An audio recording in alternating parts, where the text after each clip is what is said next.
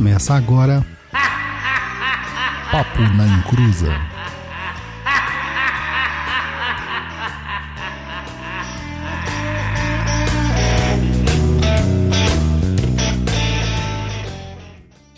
Começou! Aqui é o Kim Bandas e Lauapanzo, o pai Dodô Tincossi. E enquanto houver Exu, meus caminhos estarão abertos. Fala, meu povo, boa noite. Aqui é o Luiz Guenca, mais conhecido como japonês. E estamos aí no programa 134. Maravilha, hein? 134 programinhas colocados no ar. E hoje temos mais um. Axé. Meu nome é Tatakamun Shinzila, eu sou mestre de Kimbanda. É... E Exu é faca. Isso aí, gente. Então, lembre-se disso: Exu não é guardião, Exu é faca, tá? Mas antes da gente entrar nesses detalhes, que a gente vai falar sobre o famoso, que agora tá famoso, virou famoso, desde ontem tá famosíssimo, na boca de todo mundo. Oráculo das sete linhas de Umbanda e de Kimbanda, a gente vai ouvir o que, que o japonês tem para dizer aqui nos seus recadinhos.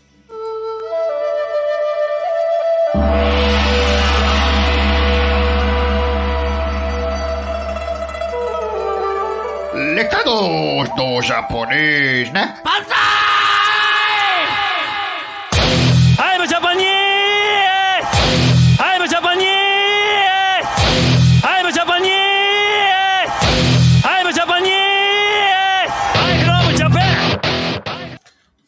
Meu povo. E hoje aqui de Brasil, né? Que a Copa tá chegando. Brasileiro nato. Vamos aos recaditos. Não pula aí porque é bem rapidez, tá? Hoje é só para lembrar vocês aí do nosso apoio. Entra lá no site do Catarse, catarse.me barra Papo na Encruza e nos apoie. E fique ligado aí, se depois que você fizer o apoio, checa lá no seu e-mail se chegou o seu link de acesso no Umbral, tá? Geralmente pode também parar lá, lá na sua caixa de spam, dar uma vasculhada lá. Se não chegou, manda mensagem que a gente verifica o que aconteceu e manda o link para você. É, tem mais uma forma, quem quiser apoiar, não conseguir fazer pelo YouTube ou pelo Twitch e não quer ser um apoiador recorrente também, pode mandar um Pix para gente. O endereço, a chave Pix é pix@perdido.co. Nossa chave fofinha, fofinha do capeta. É, tome nota aí também das nossas redes sociais aí, se não puder apoiar a gente financeiramente, pelo menos divulga aí o nosso trabalho nas suas redes sociais. O Instagram, instagram.com barra papo na encruza ou simplesmente arroba papo na encruza diretamente aí no seu aplicativo. O nosso blog lá com muitos textos e vídeos 0800 é www.perdido.co. Os nossos cursos estão disponíveis também na plataforma do Perdido EAD, www.perdidoead.com. O TikTok da Discordia, arroba Papo na Encruza. E o nosso e-mail para você mandar a sua dúvida para ser respondida lá no Tá Perdido é contato arroba perdido.co. E lembrando aí que Perdido EAD é o caminho para você que quer aprender muito sobre Umbanda. Vai lá em www.perdidoead.com para aprender mais sobre Ogum, Iemanjá, Oxum, Nanã, Xangô, sobre proteção, sobre limpeza de ambientes, sobre ataque e defesa mágica. E agora a gente também tem uma novidade, tem um clube de assinaturas. Acessa lá, perdido.club. É só isso que tem que digitar, tá? Digita lá no seu navegador, perdido.club. Você já vai ser redirecionado ao clube de assinaturas. Bom, recadinho aqui por hoje é só, dados, né? E vamos aí dar início aos trabalhos do programa número 134. É isso aí, japonês. 134, hein, mano? Caramba, nem o oráculo para adivinhar um negócio desse. Afinal, o oráculo não é adivinhação, ele é orientação. E aqui estamos hoje neste programa mais que especial que a gente vai falar do oráculo das sete linhas de Umbanda e Kimbanda, que é um marco. É... Eu sou né, tendencioso para falar sobre isso, mas realmente é uma coisa assim que já mudou a minha forma de sacerdotal e vai mudar a forma sacerdotal de muitos ubandistas, tá? E aqui com a gente tá o Tata Kamushizila, mestre de Kimbanda Nagô. Seja bem-vindo, Tata, ao primeiro programa aqui com a gente. Gratidão. É uma honra estar aqui nesse programa. É um programa assim tão conhecido, né? E é a primeira vez, aí a gente já tem uma uma história caminhando juntos. E é a primeira vez que eu estou chegando aqui hoje. Axé. Gratidão oportunidade. Se as pessoas aí ainda estão assim meio. Mas quem que é Tata Kamushinzila? Ele é o meu Tata, gente. Ele foi o meu apontador, iniciador dentro da Kimbanda. É, eu faço parte da família Cova de Cipriano Feiticeiro, que faz parte, né? Que eles regem, e o Tata Kamushinzila e a Mameto Moana de Nganga regem ali toda a parte da, do templo de Kimbanda Maioral Pantera Negra e Pombogira Dama da Noite, lá em Angra dos Reis. Então, é esta é a pessoa que vocês tanto pediam para estar aqui para conversar com a gente. E a gente tem aqui, né, uma situação aqui, porque o Tata ele vem de um- uma longa jornada aí no campo do ocultismo, no campo da- das experiências místicas. É, mas uma coisa que a gente sempre conversou lá desde a primeira vez que eu apareci em Angra, lá batendo na porta deles, foi sobre questão oracular, né? Foi uma coisa assim que foi muito sentida por todos. Até porque eu estaria naquele, naquele inteirinho ali recebendo a- o oráculo da Kimbanda, né, a Kabbalah de Exu, e que foi também um divisor de águas dentro da minha vivência oracular. Eu já tinha prática com tarô, baralho cigano, com runas, com dadomancia, dominomancia, um monte de mancias por aí. Mas é, quando eu comecei a trabalhar ali diretamente com o oráculo, que ele era focado numa tradição, mudou minha, meu, minha concepção, mudou minha, meu entendimento completo sobre a divinação e não adivinhação. E aí, nas muitas conversas que a gente tinha, né? E muito influenciados pelas nossas próprias ancestralidades e espiritualidades, surgiu a ideia de criar um oráculo focado né, na Umbanda. Né, na Umbanda. Mas, Tata, assim, mais do que nada, né? É, por que, que fazer um oráculo na Umbanda, né? O que, assim, do seu ponto de vista, por que a Umbanda precisaria de um oráculo? Porque o trabalho sacerdotal da Umbanda é muito extenuante. Quem é pai de santo de Umbanda sabe como é extenuante o trabalho de ser um pai de santo de Umbanda. Então você tem as giras para trabalhar com todas as linhas. E são muita linha para trabalhar.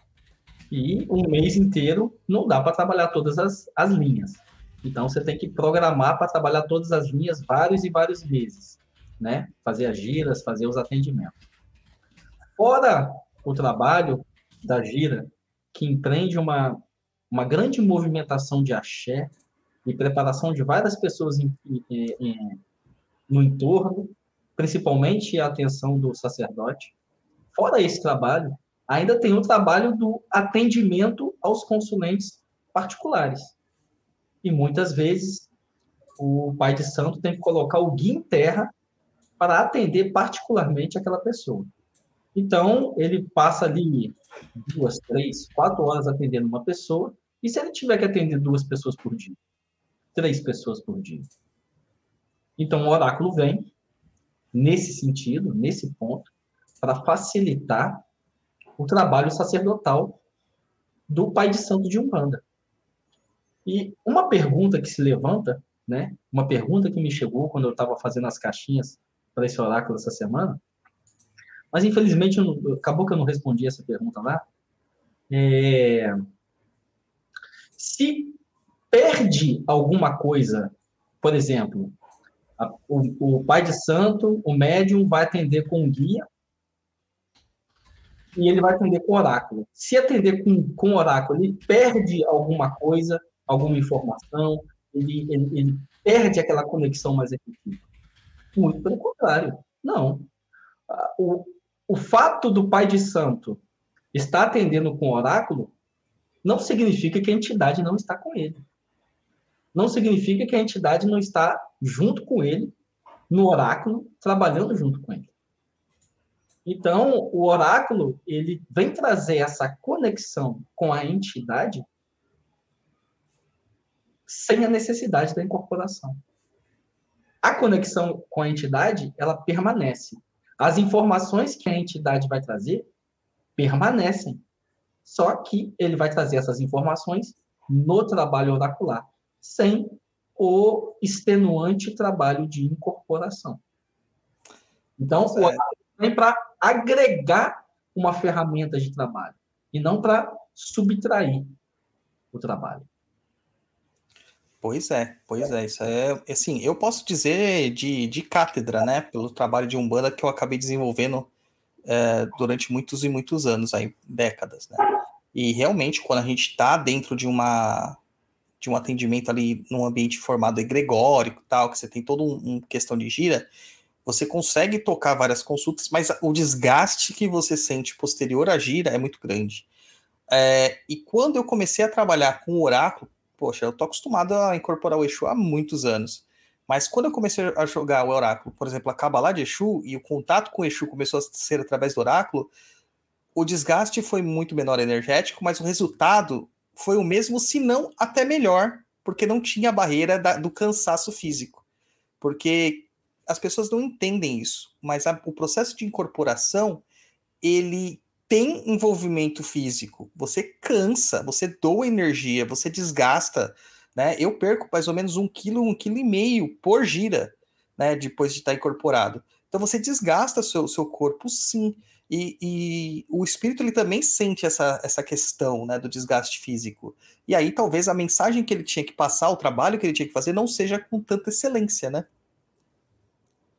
Justamente, porque o guia precisa de todas as nossas faculdades todas as nossas forças para fazer uma boa atuação.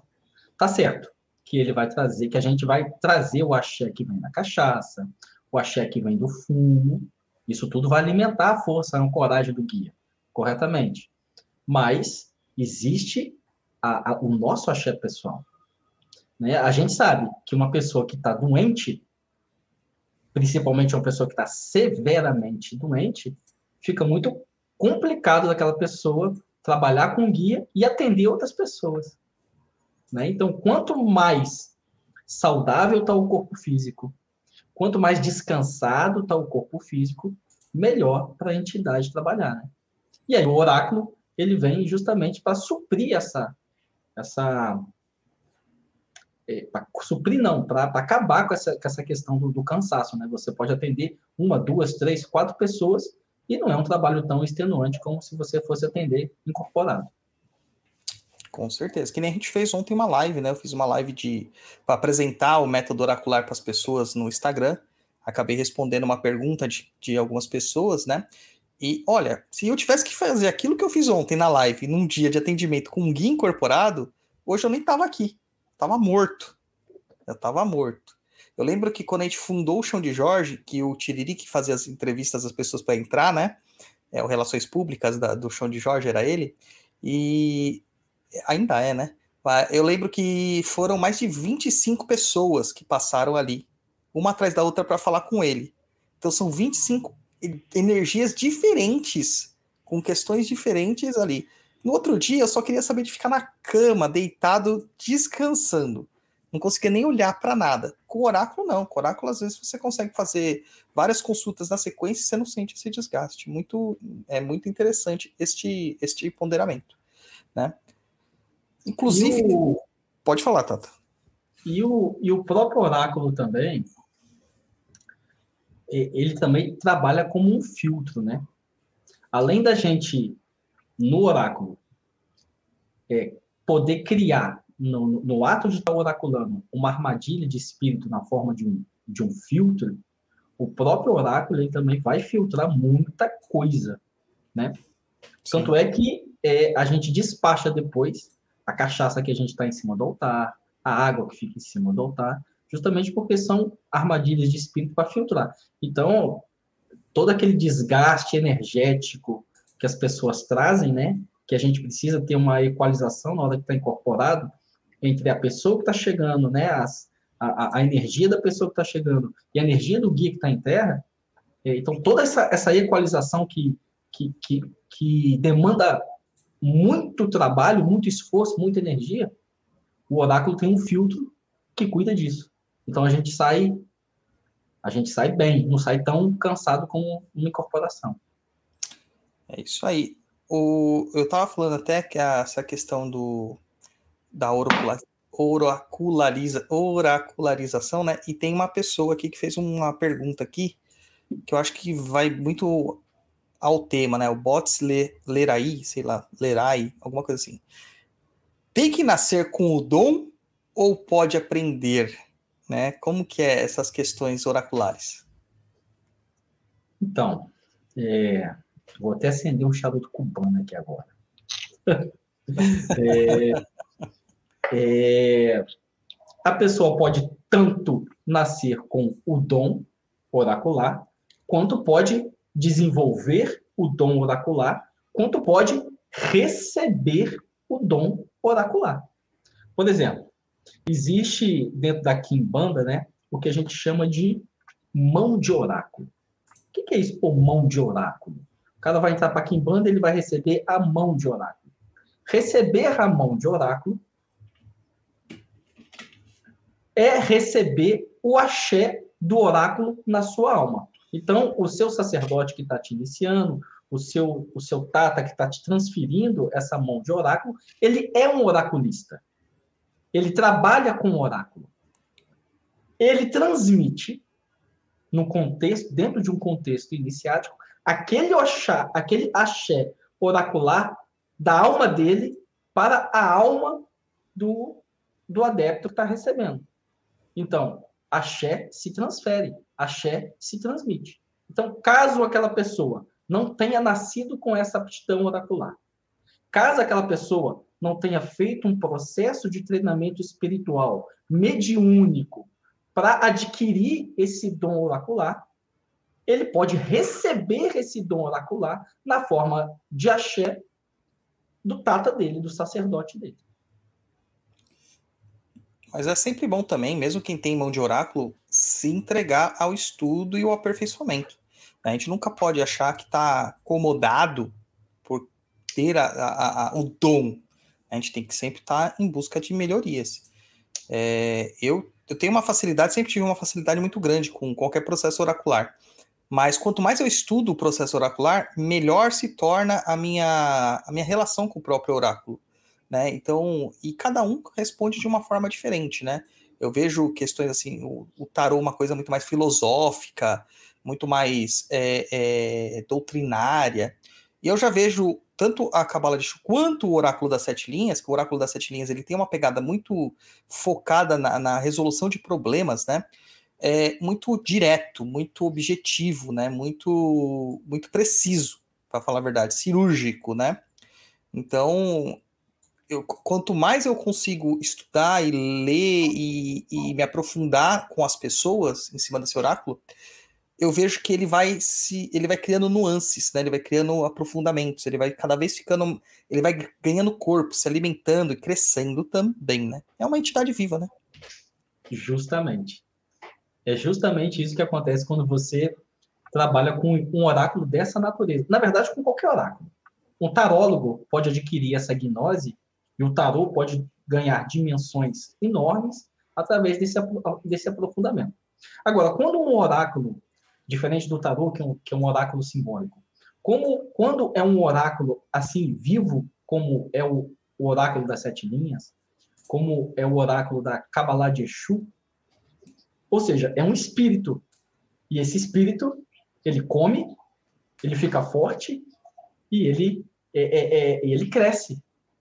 E na medida em que você vai estudando com o oráculo, você vai se aprofundando com o oráculo, cada vez mais o oráculo vai ser mais profundo. Quantas nos foram as vezes em que eu lendo um livro de filosofia, lendo um livro de alquimia, lendo um livro de magia cerimonial, um grimório, e alguma dúvida me aparecia, quantas nos foram as dúvidas que eu levei para o oráculo e o oráculo me respondeu da maneira como eu deveria compreender aquilo que eu estava estudando. Então, as pessoas não têm dimensão do que efetivamente é um trabalho com oráculo. Você pode estudar livros com oráculo. Você pode se aprofundar nos mistérios da natureza com oráculo. Você pode aprofundar a sua comunicação, pode aprofundar a, a sua relação com seu Exu tutelar através do oráculo. É, muito bom. Ô, japonês, você viu que tinha uns laranjinhos aqui na tela? Vi, tô só aguardando a brechinha aqui para poder falar e agradecer o pessoal aí, ó. O Juan, ou Juan, mandou aí ó, 20 reais. Tá errado esse nome, é Engalo Chito. Engalo Chito? Engalo Chito. Esse nome é muito profano, ele não é mais um profano. Ele renasceu. É. E temos também mais a da Jéssica Zen- Zendela, acho que é assim que fala o nome dela. Mandou um super sticker aí de 50 reais. Obrigado, Jéssica. Axé. Axé. Então, a... tinha alguém que perguntou aqui. É, eu- depois a gente vai entrar nessa questão aqui sobre a questão do oráculo vivo, né? Ah, como assim um oráculo vivo? E, a- e tem uma outra questão desse oráculo é, que é muito importante as pessoas saberem que ao contrário de um tarô, né? Um tarô você tem cartas, tem lâminas lá que tem uma simbologia encerrada naquela lâmina e aquela lâmina sempre vai si- significar aquilo, né? E os tarôs, eles, eles se modificam, tá, gente? Não é assim, o tarô de Tote ele tem outras camadas de interpretação do que um Rider Waite, por exemplo, do que um tarô de Marsella, do que vários outros tipos de tarô, né? É, mas, teoricamente, todos eles têm uma estrutura, eles, eles, eles, eles respondem a uma estrutura. Então, qualquer pessoa que vê uma carta do Sol vai associar, poxa, é uma carta alegre, né? Efusiva, de vida, de positividade, etc. Qualquer pessoa, mesmo que não saiba tarô. Quando a gente está falando de um oráculo que se utiliza de búzios, e aí a gente tem que entender que jogo de búzios é uma coisa muito abrangente, né? Existem várias coisas para falar de búzios, né? É, esse oráculo é um oráculo que fala, não é um oráculo simbólico, é um oráculo falante. Tá? Então é realmente está vivo. Por quê? Porque tem realmente um espírito ali por trás deste oráculo. Assim como tem de outros métodos oraculares, como a própria Kabbalah, é, o, o Eridilogum, Meridilogum, né? A, a, e outros métodos que você utiliza, né? O próprio, próprio Opeleifá acaba tendo uma, uma, um corpo espiritual, uma entidade, uma divindade por trás, que acaba respondendo às suas perguntas.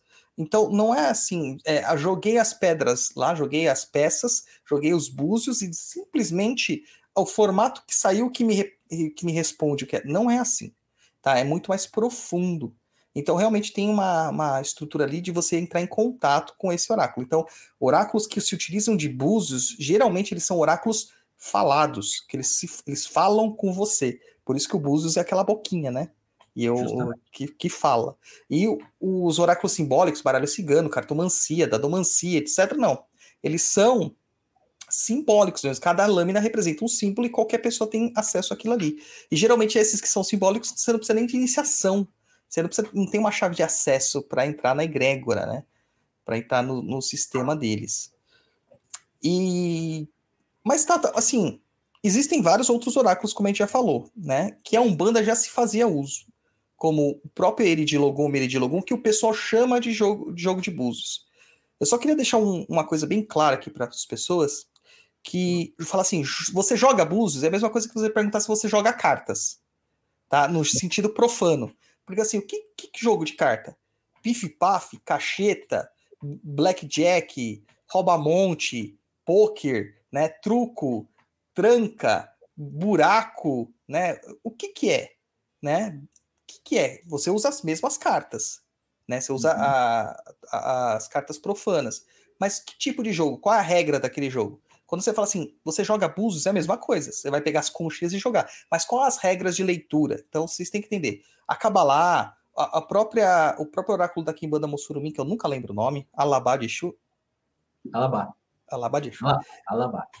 E o oráculo das sete linhas e vários outros métodos de várias outras tradições se utilizam de búzios. Mas tudo isso é jogo de búzios, mas não é uma coisa única, entendeu, gente? Não é uma coisa única. Mas geralmente as pessoas perguntam do jogo de búzios, eles estão falando do Meridilogum, dos 16 búzios, né? É, ficou mais conhecido. Só que isso, a estrutura do Meridilogum, do Eridilogum, ela é focada no culto de nação e nos candomblés. Ela, na verdade, é uma. É uma, é uma é, segundo alguns estudiosos da, das culturas afro-brasileiras, é uma simplificação do sistema dos Odus que o Opeleifá acaba tendo contato. É isso ou não tem nada a ver, Tata?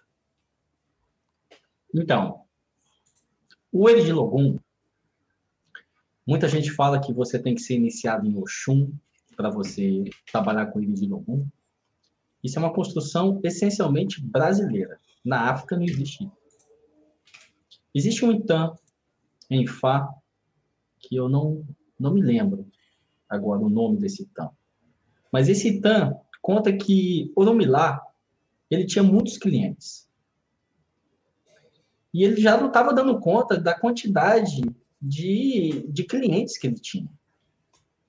Então, uma vez que ele estava afobado, a, a, a, afobado não, uma vez que ele estava cheio de clientes, não estava dando conta de, de, de, atender esses clientes, ele então designou a Oxum um oráculo com 16 búzios, com, com, com 16 odus, para que ela trabalhasse com aqueles odus, atendendo um pouco daquelas demandas daqueles, daqueles clientes que estavam chegando.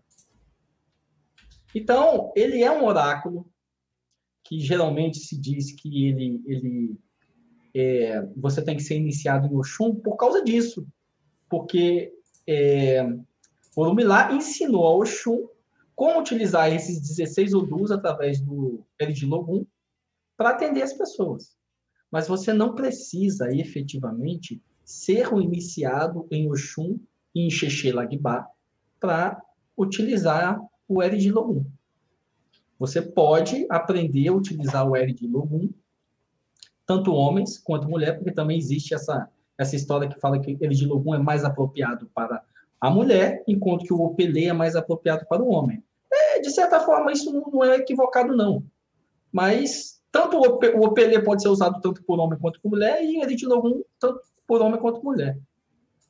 E, e aí existe essa história, né? Mas não, o Erid Logum, ele é um culto, ele é um oráculo, um oráculo de orixá, onde você vê 16 odus, enquanto que o Opelê, você vê os, 16, os 256 odus. É, muito, muito legal, muito legal.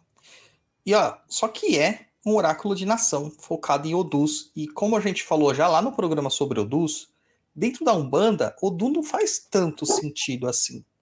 Né? Você, algumas pessoas usam ele como uma, uma, uma técnica uh, acessória mas não é a, a, raiz da Umbanda, até porque a estrutura original da Umbanda é uma estrutura banto, um entendimento com Gangola, uma cosmogonia banto ali, dos bacongos, principalmente, e dos povos do, do, do, povo de Dongo, né, dos Angolas, que acabam é, sendo trazidas uh, para uma, uma, mistura, né, uma adaptação junto aos cultos originários aqui do Brasil.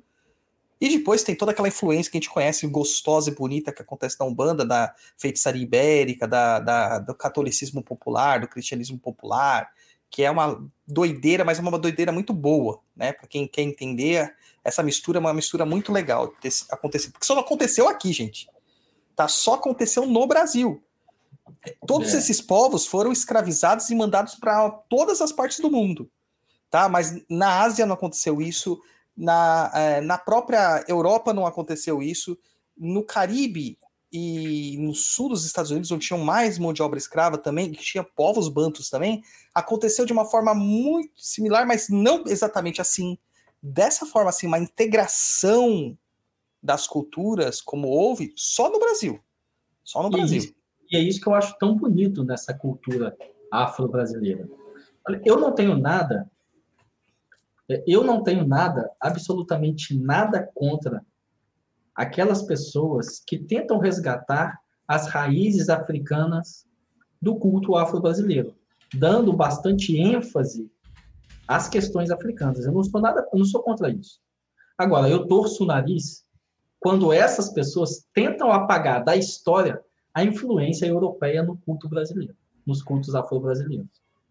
A gente tem que lembrar que a identidade mágica do Brasil, ela foi criada dentro de um caldeirão, onde foi misturado a cultura ameríndia brasileira, a cultura europeia das feiticeiras ibéricas e dos grimórios, e a cultura africana, iorubá e panto.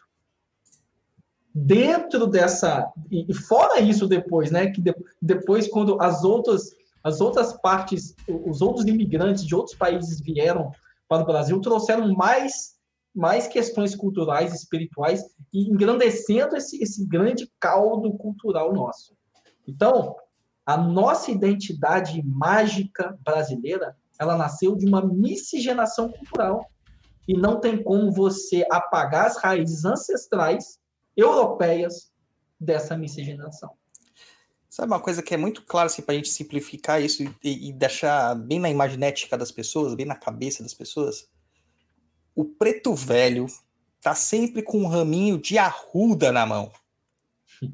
E a arruda é considerada um elemento ótimo contra qualquer tipo de magia negativa, olho gordo, praga, maldição e afins. Só que a arruda não é africana. A arruda é europeia. É. Ela é do Mediterrâneo. É. Entendeu? Então, poxa, como que há isso? Só no Brasil, gente. Só no Brasil. Só no Brasil. Entendeu? Então, é essas coisas que a gente tem que compreender. Foi uma erva trazida por europeus que se aclimatou no Brasil, entrou na estrutura popular brasileira e que o, o, o, o africano aprendeu a usar, o ameríndio aprendeu a usar de uma forma talvez diversa do que o próprio europeu usava. É. Entendeu? Então, maravilhoso. É isso que é importante entender, essa mistura. Só que o Ered Logum, como a gente estava falando, ele é focado em culto de nação, orixá, odu, que nem sempre faz comunicação com a Umbanda, né? Da mesma forma, outras métodos oraculares que a gente encontra os dirigentes dos países santos utilizando, e até os próprios médiums, né? É o tarô, é o baralho cigano, que são coisas assim muito díspares, né? Uma vez perguntaram assim para mim, Douglas, você consegue ver se tem uma demanda no tarô? Eu falei assim, cara, eu consigo, mas não é o adequado. Você consegue ver um orixá no tarô? Eu falei, cara, é possível, mas não é o adequado, não foi feito para isso. Então eu tenho que criar uma metodologia ali em cima daquela, daquelas cartas para uma, uma técnica minha, né? Uma, é, uma codificação minha para chegar nesse ponto. Né?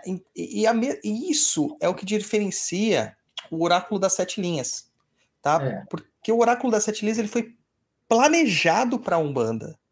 Isso. E ele não foi engessado, ele foi flexibilizado. Né? Ele foi flexibilizado. Tem gente que, cara, eu já vi gente para confirmar coroa jogar dado. Joga três dados lá e confirma a coroa da pessoa. Jogar obi na pessoa. Só que às vezes pega um obi podre, que tem um lado do obi que tá podre, é lógico que ele vai ficar mais, pen, mais penso. Ele sempre vai dar um resultado negativo. Uhum. Né? Eu já peguei muita gente com a coroa errada, muita gente com orixá errado, né? É, ou o pessoal faz uso da lobaça, que é a cebola, uhum. né? Que é um dos oráculos que a Umbanda usa. Mas o porquê dos alobaça? Porque era um, um, condimento que dava em abundância, tinha sobrando e você encontrava em qualquer cozinha. Uhum. Então você podia pegar que ninguém ia dar, ia dar falta de uma cebola, né, para fazer a jogada. Só que tem um detalhe, tanto no obi quanto no alobaça, você só pode fazer uma pergunta por peça, por, por elemento. Então, uma pergunta uhum. para o obi, depois tem que jogar o obi fora, e uma pergunta para lobaça, depois tem que jogar a cebola fora. É, no culto no culto de Ifá, o oráculo de Obi, você não precisa jogar fora, não. No culto de Ifá, você pode usar o Obi enquanto Várias você vezes. Tiver, enquanto você tiver, tiver oraculando. Agora, eu queria fazer uma, uma contribuição em cima disso aí que você falou, porque é o seguinte, existem coisas que não cabem dentro de outras coisas.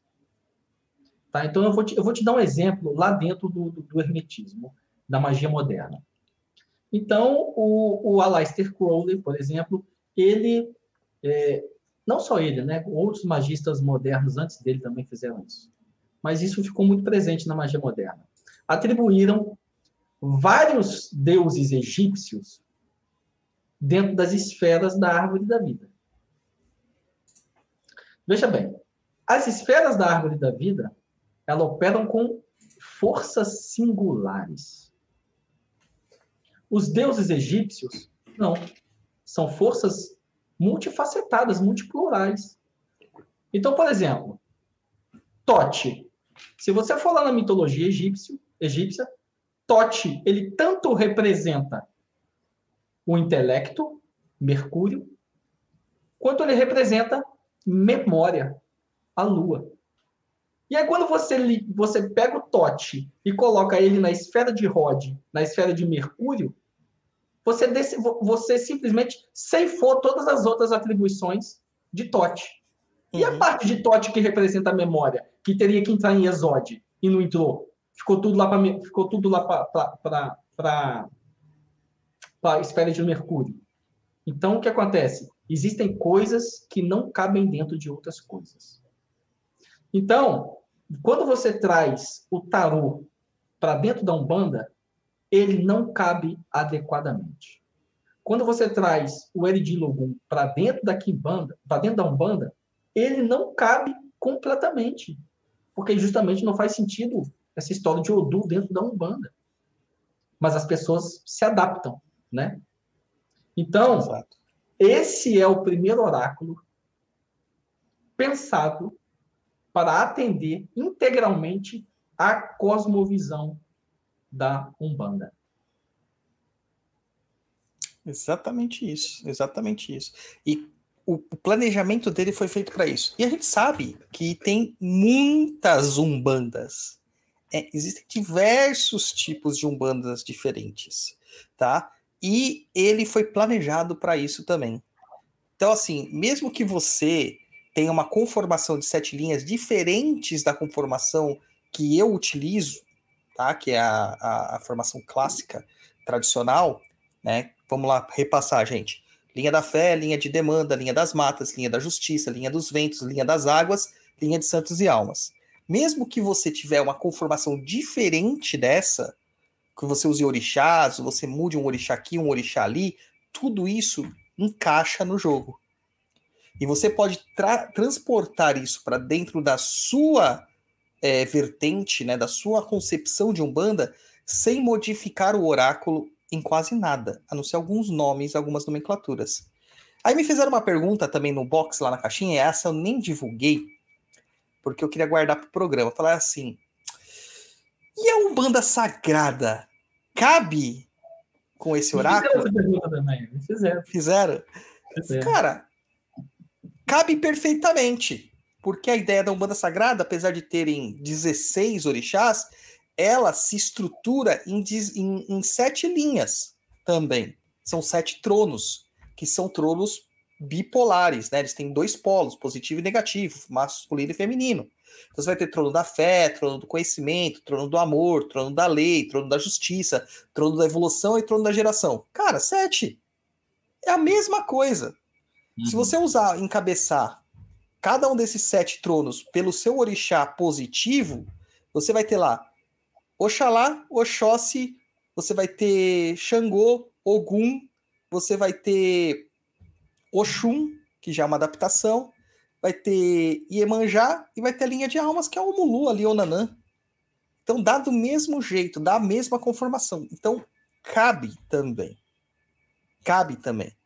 Né? É, então todos os sistemas de Umbanda, de certa forma, que se utilizam das sete linhas, e eu acredito que quase todas as umbandas se utilizam das sete linhas, né?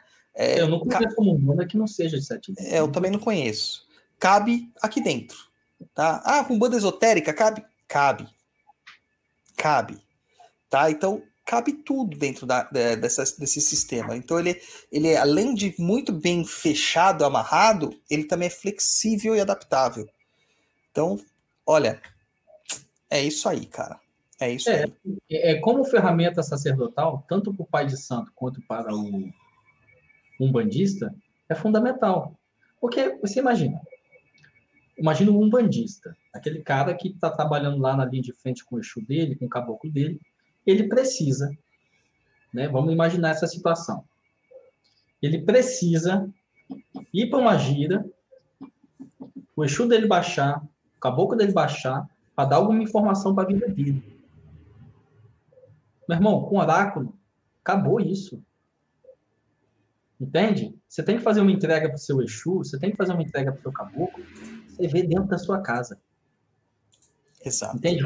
Facilita a vida do praticante. E para o pai de santo, que atende as pessoas e que faz os fundamentos dos seus filhos de santo, melhor ainda. Porque muitas vezes o pai de santo tem lá uma fórmula de bolo na cabeça. Aí eu tenho que fazer uma firmeza com o caboclo, vou fazer assim, assim, assim. Eu vou fazer por Exu, eu vou colocar isso, isso, isso, isso. É uma fórmula de bolo que tem na cabeça dele. Meu irmão, mas a gente sabe que as entidades têm a sua própria individualidade os seus gostos particulares. Será que aquela fórmula de bolo que você está fazendo uma firmeza para o seu filho de santo, ela efetivamente atende tudo aquilo que o Exu necessita para trabalhar ali com aquele filho de santo? Com o oráculo, isso acaba. Com o oráculo, você sabe exatamente o que vai e o que não vai, segundo a entidade. Exatamente. Muitas vezes, muito- uma outra, muitas vezes a entidade tem que vir para falar como é que quer. Aí a gente entra naquela questão. Você imagina, tem um pai de santo e tem um filho de santo. O filho de santo tem que ser feito para ele uma firmeza de Exu. Aí o Exu do filho de santo baixa para falar como é que tem sido a firmeza. Como é que tem sido a firmeza. Será que o filho de santo ele tem efetivamente dentro dele tudo o que o Exu precisa em termos de conhecimento para passar fielmente como que tem que ser aquela aquela firmeza? Raramente. Eu, como pai de santo, eu posso te dizer, raramente o filho de santo tem. E, e aí vai começar a aparecer umas loucuras, tá ligado? Vai aparecer umas loucuras, colocar ferro é, em padê de Exu, dar groselha pra pombogira, gro- groselha que eu tô falando, groselha Milani, tá? Pra Uhum. pombogira beber com leite de cabra. Então vai começar a acontecer umas doideira. É, Cara, daqui a pouco vão mandar comer pólvora, né? Totalmente des- desapropriado pro que realmente é o que importa.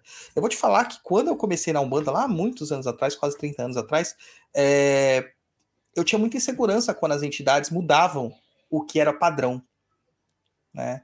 Então, quando o meu caboclo a primeira vez chegou assim e falou assim: não, eu quero milho, milho amarelo, eu quero feijão preto, eu quero coco, quero que joga azeite de dendê por cima e mel. Eu falei, opa, peraí. Tem várias coisas erradas aí. Uma que caboclo não come feijão preto, outra que não come mel, porque Oxóssi não come mel. Era aquela concepção do jovem filho de santo. Aí até entender toda a estrutura do caboclo, as energias com que ele trabalhava, a necessidade que ele tinha e etc. Se eu tivesse o oráculo em mãos, cara, isso acabava, porque a confiança do oráculo é sempre suprema. É sempre suprema. E é, aquilo, você olha a- o resultado do oráculo, e tem gente falando aqui, teve até gente que comentou aqui, ó, a Aline Milani. E ó, falamos de groselha, ela não é a groselha, tá? Milani, mas não é a groselha.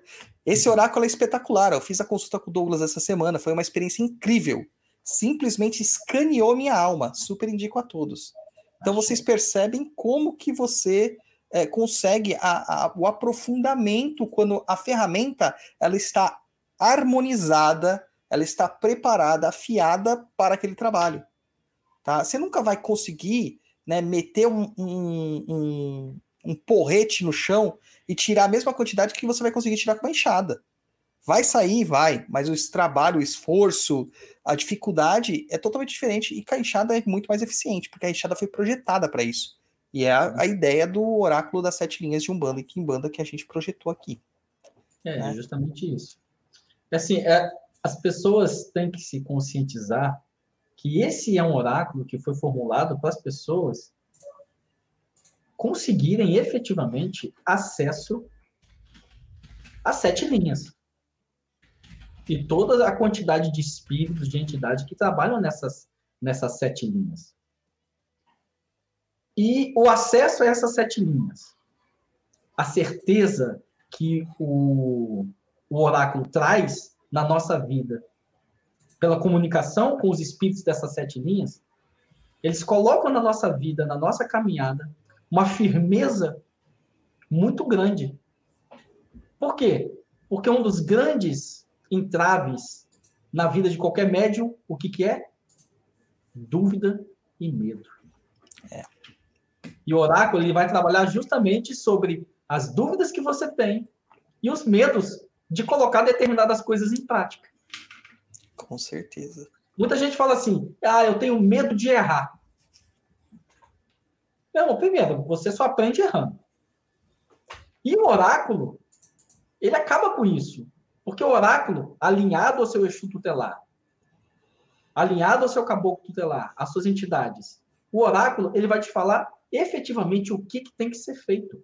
Então, não tem erro. Você está seguindo, você está acessando um espírito E esse espírito está te dando as instruções de como você tem que fazer um procedimento. Então, assim, desde o mundo antigo, existia aquela preocupação em acessar a vontade dos deuses através do oráculo. E colocar a sua vida, gerenciar a sua vida em acordo à vontade dos deuses que vieram transmitidas através do oráculo. E aí tem um ditado em Fá que fala assim, ó, as pessoas só erram na vida, as pessoas só sofrem na vida porque não escutam as instruções do oráculo.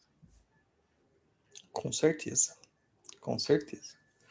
A Ingrid Belo chegou aqui agora e falou assim: Boa noite, cheguei agora e estou, estou escutando sobre esse oráculo. É ensinado? E como posso ter acesso a ele? Olha, Ingrid, ele é ensinado, a proposta dele foi justamente para isso, tá? É, muita gente tem perguntado assim pra gente, mas é só para pai de santo? Não, não é só para pai de santo, não é só para mãe de santo é para todo aquele interessado em melhorar e aprofundar o seu contato com seus mentores, com seus guias, com seus espíritos tutelares, se aprofundar na feitiçaria que é, que é praticada, se aprofundar é, é, na, num próprio autodescobrimento, para os oraculistas que querem atender, direcionar as suas, as suas, as suas clientelas, tá? Para todo mundo que quiser ter acesso a esse oráculo. Ele não é um oráculo restrito. E você tem acesso a ele através do link que a gente disponibilizou aqui na tela, que é o é www.oraculodeumbanda.com.br, tá? Tem lá o, o, esse link aqui, a gente vai deixar também no post o link para a galera, para galera as, é, acessar lá, que é onde você vai poder fazer a matrícula e começar a aprender esse sistema oracular. E Tata, tem uma coisa interessante, cara, que o pessoal tem assim, né? Fala assim, eu tenho muita insegurança, que não sei o quê, é, como que eu vou saber é, quem está respondendo, né? E quem responde é o seu espírito tutelar. E o espírito tutelar é aquele que se preocupa com que você esteja correto. ele não quer que você esteja errado, porque ele tem é, interesses na sua evolução, no seu desdobramento, no seu andar. Né? Por isso que ele é tutelar, né? Tutelar, de tutela, né? É. É, mas quem responde definitivamente esse oráculo, Tata? É o Exu, é a Pombogira, é o Caboclo, Preto? Quem responde? Então, esse oráculo ele é destinado à comunicação com o espírito tutelar.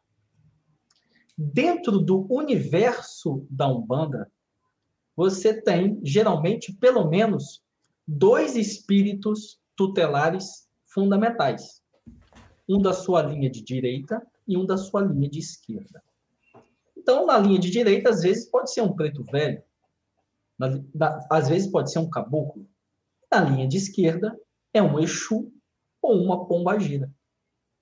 Então, esse oráculo, quando a pessoa recebe esse oráculo na casa dela, ela tem dois conjuntos de búzios. Cada um desses conjuntos de búzios tem uma peça que é dedicada à voz do seu espírito tutelar. Na direita, um caboclo tutelar, por exemplo, e na esquerda, um Exu tutelar. Então, fundamentalmente, esse é um oráculo para a pessoa oracular, amparada pelas forças, pelas instruções, ou do seu Exu tutelar, ou do seu caboclo preto velho tutelar. Isso não significa que a pessoa não vai ter acesso nesse oráculo aos outros espíritos que compõem todas as linhas. Não, não tem nada a ver isso. Todos os espíritos de todas as linhas respondem dentro do oráculo. Mas o dono do seu oráculo, na esquerda, vai ser o Exu tutelar. E na direita, vai ser um caboclo ou um preto velho tutelar. E quando a gente fala de Exu tutelar, a gente está incluindo as pombogiras, porque a pombogira é um Exu, gente. Tá? Eu não sei porque as pessoas ficam falando, não, pombogira é uma coisa diferente. Não, pombogira é o Exu é o Exu mulher. Né? E às vezes é muito pior do que muito Exu homem. Né? Tem umas pombogiras aí que dá nó na gente, completamente, deixa a gente Na louco. Verdade, todas são. é, é, a, é a dia, o Tiriri chama a, a padilha da, da Engawa de diaba. Ele não se refere a qualquer outro nome, é o diaba. então você já, já imagina o nível que essas mulheres são, né? É, E. Então, muitas vezes, a- muitas vezes a pessoa tem lá uma mulher, pode ser um homem também. Sim. Muitas vezes a pessoa tem lá uma, uma, uma pombagira tutelar. Em vez de ser um Exu que vai responder na esquerda, a pombagira que está regendo o caminho daquelas, daquela pessoa. Seja um homem ou seja uma mulher. Tem essa doideira que, alguém, que as pessoas falam, né? Ah, não, porque a pessoa ela é homem, não pode ter uma pombagira tutelar. A, a- é mulher, não pode ter um Exu tutelar. Cara, não tem nada a ver uma coisa com a outra. Nada a ver. Você pode ser homem e o chefe da sua coroa, o seu espírito tutelar, pode ser uma pombagira. Na minha casa eu tenho um filho de, de santo lá, na Umbanda. É, é, sem sombra de dúvida, é a pombogira que manda na, na esquerda dele. É sem sombra de dúvida. Né? O cara tem duas pombogiras muito, muito presentes na vida dele, né? Então, é, sem sombra de dúvidas. O, o, o Veja que eu não puder, né? O André aqui, ele colocou assim: ó, no oráculo saiu que meu caboclo come feijão tropeiro e costela de boi. Quando eu iria ter essa certeza? Cara, nunca. Nunca. E você ia estar alimentando o seu, o seu caboclo errado o tempo todo. Assim, a magia vai funcionar? Cara, é a mesma coisa assim para matar sede. É uma torneira. Ela vai ficar gotejando. Você vai conseguir encher um copo para matar sede? Vai, mas vai demorar, cara. Agora, se você souber o que ele quer, é a torneira aberta. Ali, você encher o copo, você toma quanto você quiser. É assim.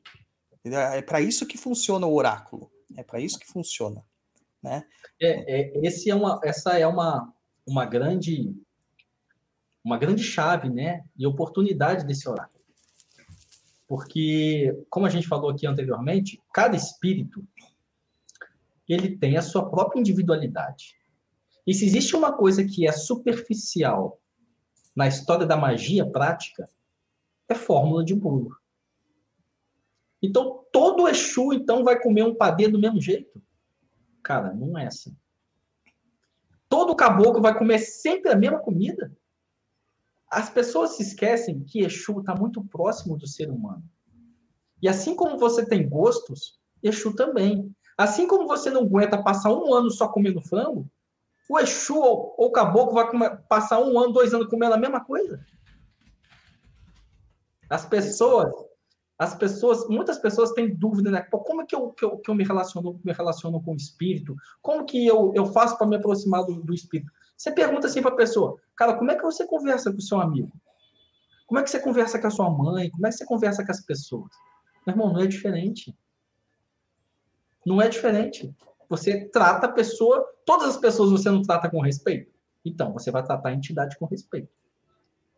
Você sempre não conversa razoavelmente, desculpa, razoável, intelectualmente, racionalmente com todas as pessoas, você vai fazer a mesma coisa com o espírito. Vai dialogar com ele, vai conversar com ele.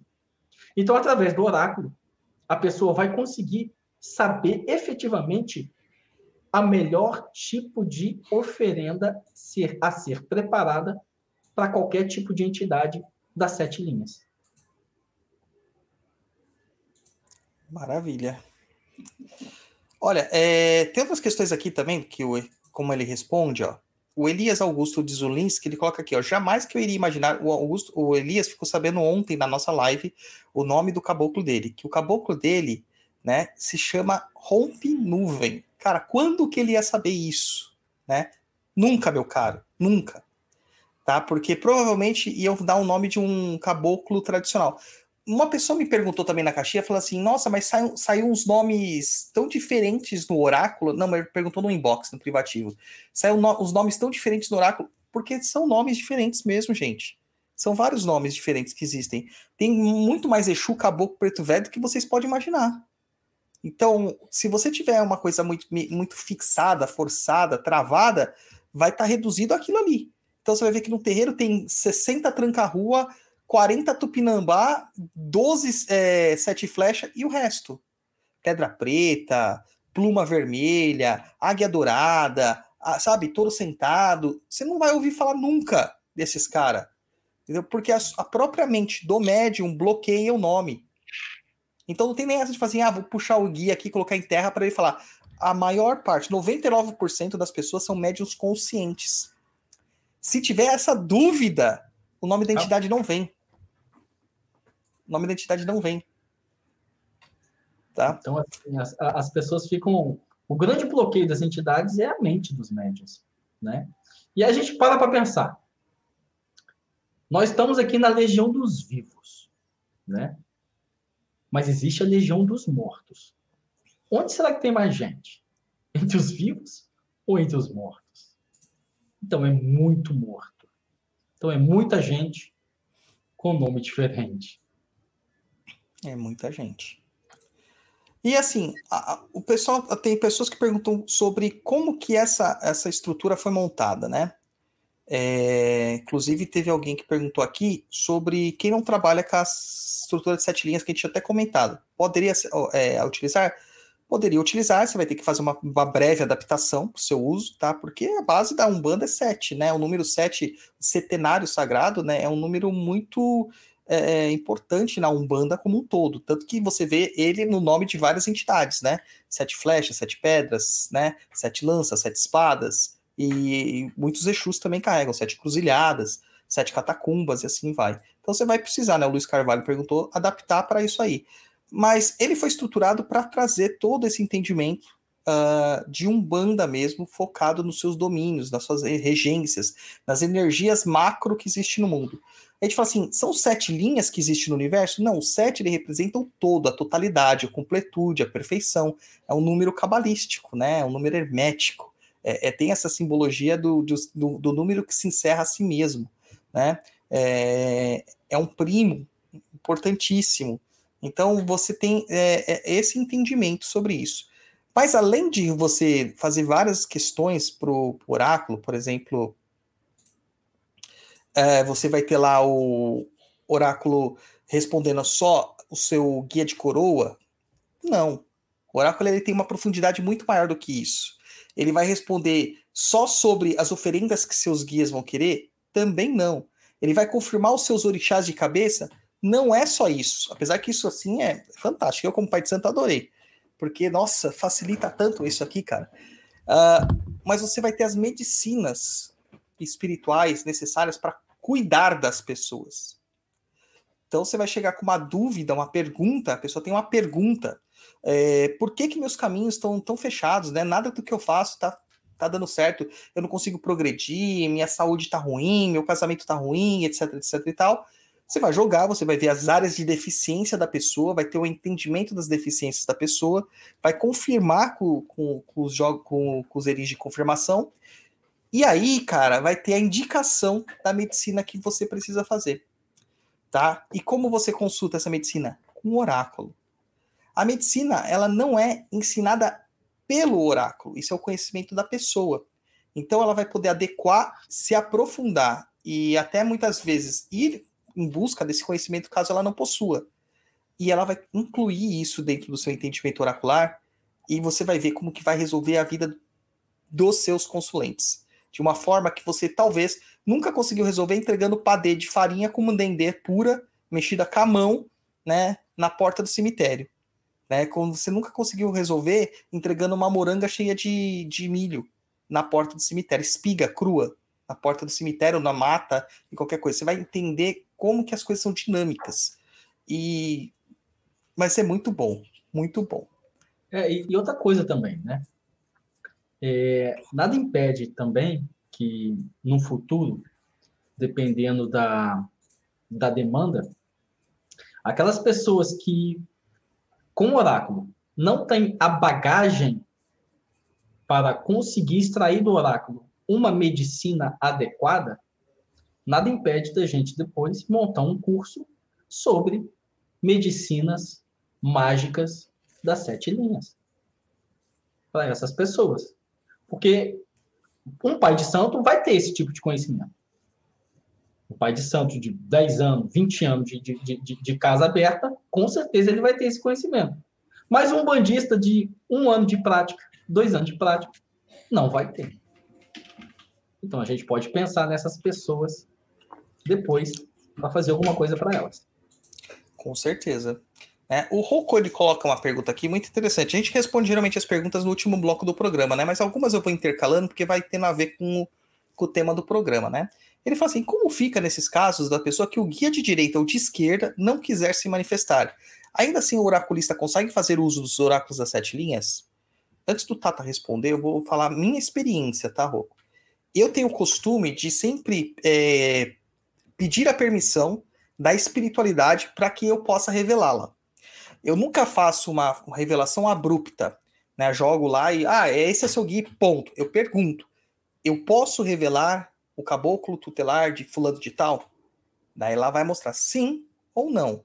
E geralmente quando dá não, é que a pessoa está muito crua, ela não tem preparação, porque saber o sua entidade, saber os seus tutelares, não é só para curiosidade. Você tem que cuidar desses guias. Só que você está jogando com uma terceira pessoa. Você não tem ferramentas para cuidar deles. A partir do momento que você tenha um oráculo, como esse das sete linhas de Umbanda e Kimbanda, você tem ferramentas para saber o que ele quer. Você tem ferramentas para cuidar dele, para cuidar da sua relação com esta entidade. Então, é muito possível que, mesmo que ele não tivesse revelado antes, a partir do momento que você tiver essas ferramentas em mãos, ele venha se revelar. Que você vai ter como cuidar dele. Acrescentar mais algo aí, Tata, sobre essa questão dos tutelares? Eu vou falar. Tá aí. Então, esse oráculo é uma ferramenta sacerdotal. Como uma ferramenta sacerdotal, através dele é possível você refinar a sua mediunidade. Suponhamos que você é um bandista, praticante tem um ano, dois anos, e aí você, algumas entidades já veio de direita, mas nenhuma de esquerda veio. Isso não impossibilita você de utilizar o oráculo. Veja bem, o oráculo ele é consagrado e responde na força dos seus guias tutelares. Já falamos disso aqui anteriormente. No entanto, eles dão esse oráculo dá acesso a todas as entidades das sete linhas. Você vai oracular com essas entidades das sete linhas e você vai trabalhar com essas entidades das sete linhas. E na medida em que você, dentro do seu processo oracular, dentro do seu desenvolvimento mediúnico, for evoluindo na sua caminhada, o seu Exu tutelar aparece, se manifesta no oráculo e a partir dali você começa a trabalhar com ele no oráculo. Simples assim, gente. Simples assim. É, tem duas perguntas aqui que eu deixei aqui, não sei, não sei se eu perdi. Muita calma nessa hora, hein, japonês? Muita calma nessa Enquanto- hora, né? Enquanto você vai procurando aí, deixa eu agradecer ao pessoal que mandou aqui. A Tá Coelho mandou um super sticker de 10 reais. Muito obrigado. O Bruno Célio Lage também mandou 10 reais, mandou Laroê, Tranca Ruas de Embaré. O Dânio Nascimento também mandou 20 reais. O Augusto Lava mandou 7,70. Grimório dormiu. Bora ouvir o restante do programa. Que Agora é o Eixo Mirim. É o chumirim dele? Então é isso. Obrigado aí todo mundo aí que já mandou aí ajuda pra gente. Muito obrigado. Ó, tem uma pergunta aqui, du- duas perguntas, na verdade, do Flávio de Luca, né? Ele fala assim, ó, sou iniciado nos 12 cauris de Exu. Posso também usar este oráculo? Pode. Lógico que pode. Quanto mais conhecimento, melhor. Já me fizeram essa pergunta na minha caixinha lá no Instagram. E eu vou falar aqui a mesma coisa que eu falei lá. Veja bem, se você. Tem um ditado na Kimbanda que fala o seguinte: se é verdade, tem que funcionar. Se você tem um oráculo que te atende e um sacerdote que te atende, que corta para o teu Exu, para que, que você precisa de mais? Esse é um ponto. Então, se você tem um sacerdote que te atende, que cuida do seu Exu, cuida da sua espiritualidade, e um sacerdote que também te auxilia nesse processo oracular dos 12 cauris, seria interessante você conversar com ele. Nós, é, principalmente dentro da nossa família de Kimbanda, nós somos muito criteriosos com a ética. Entende?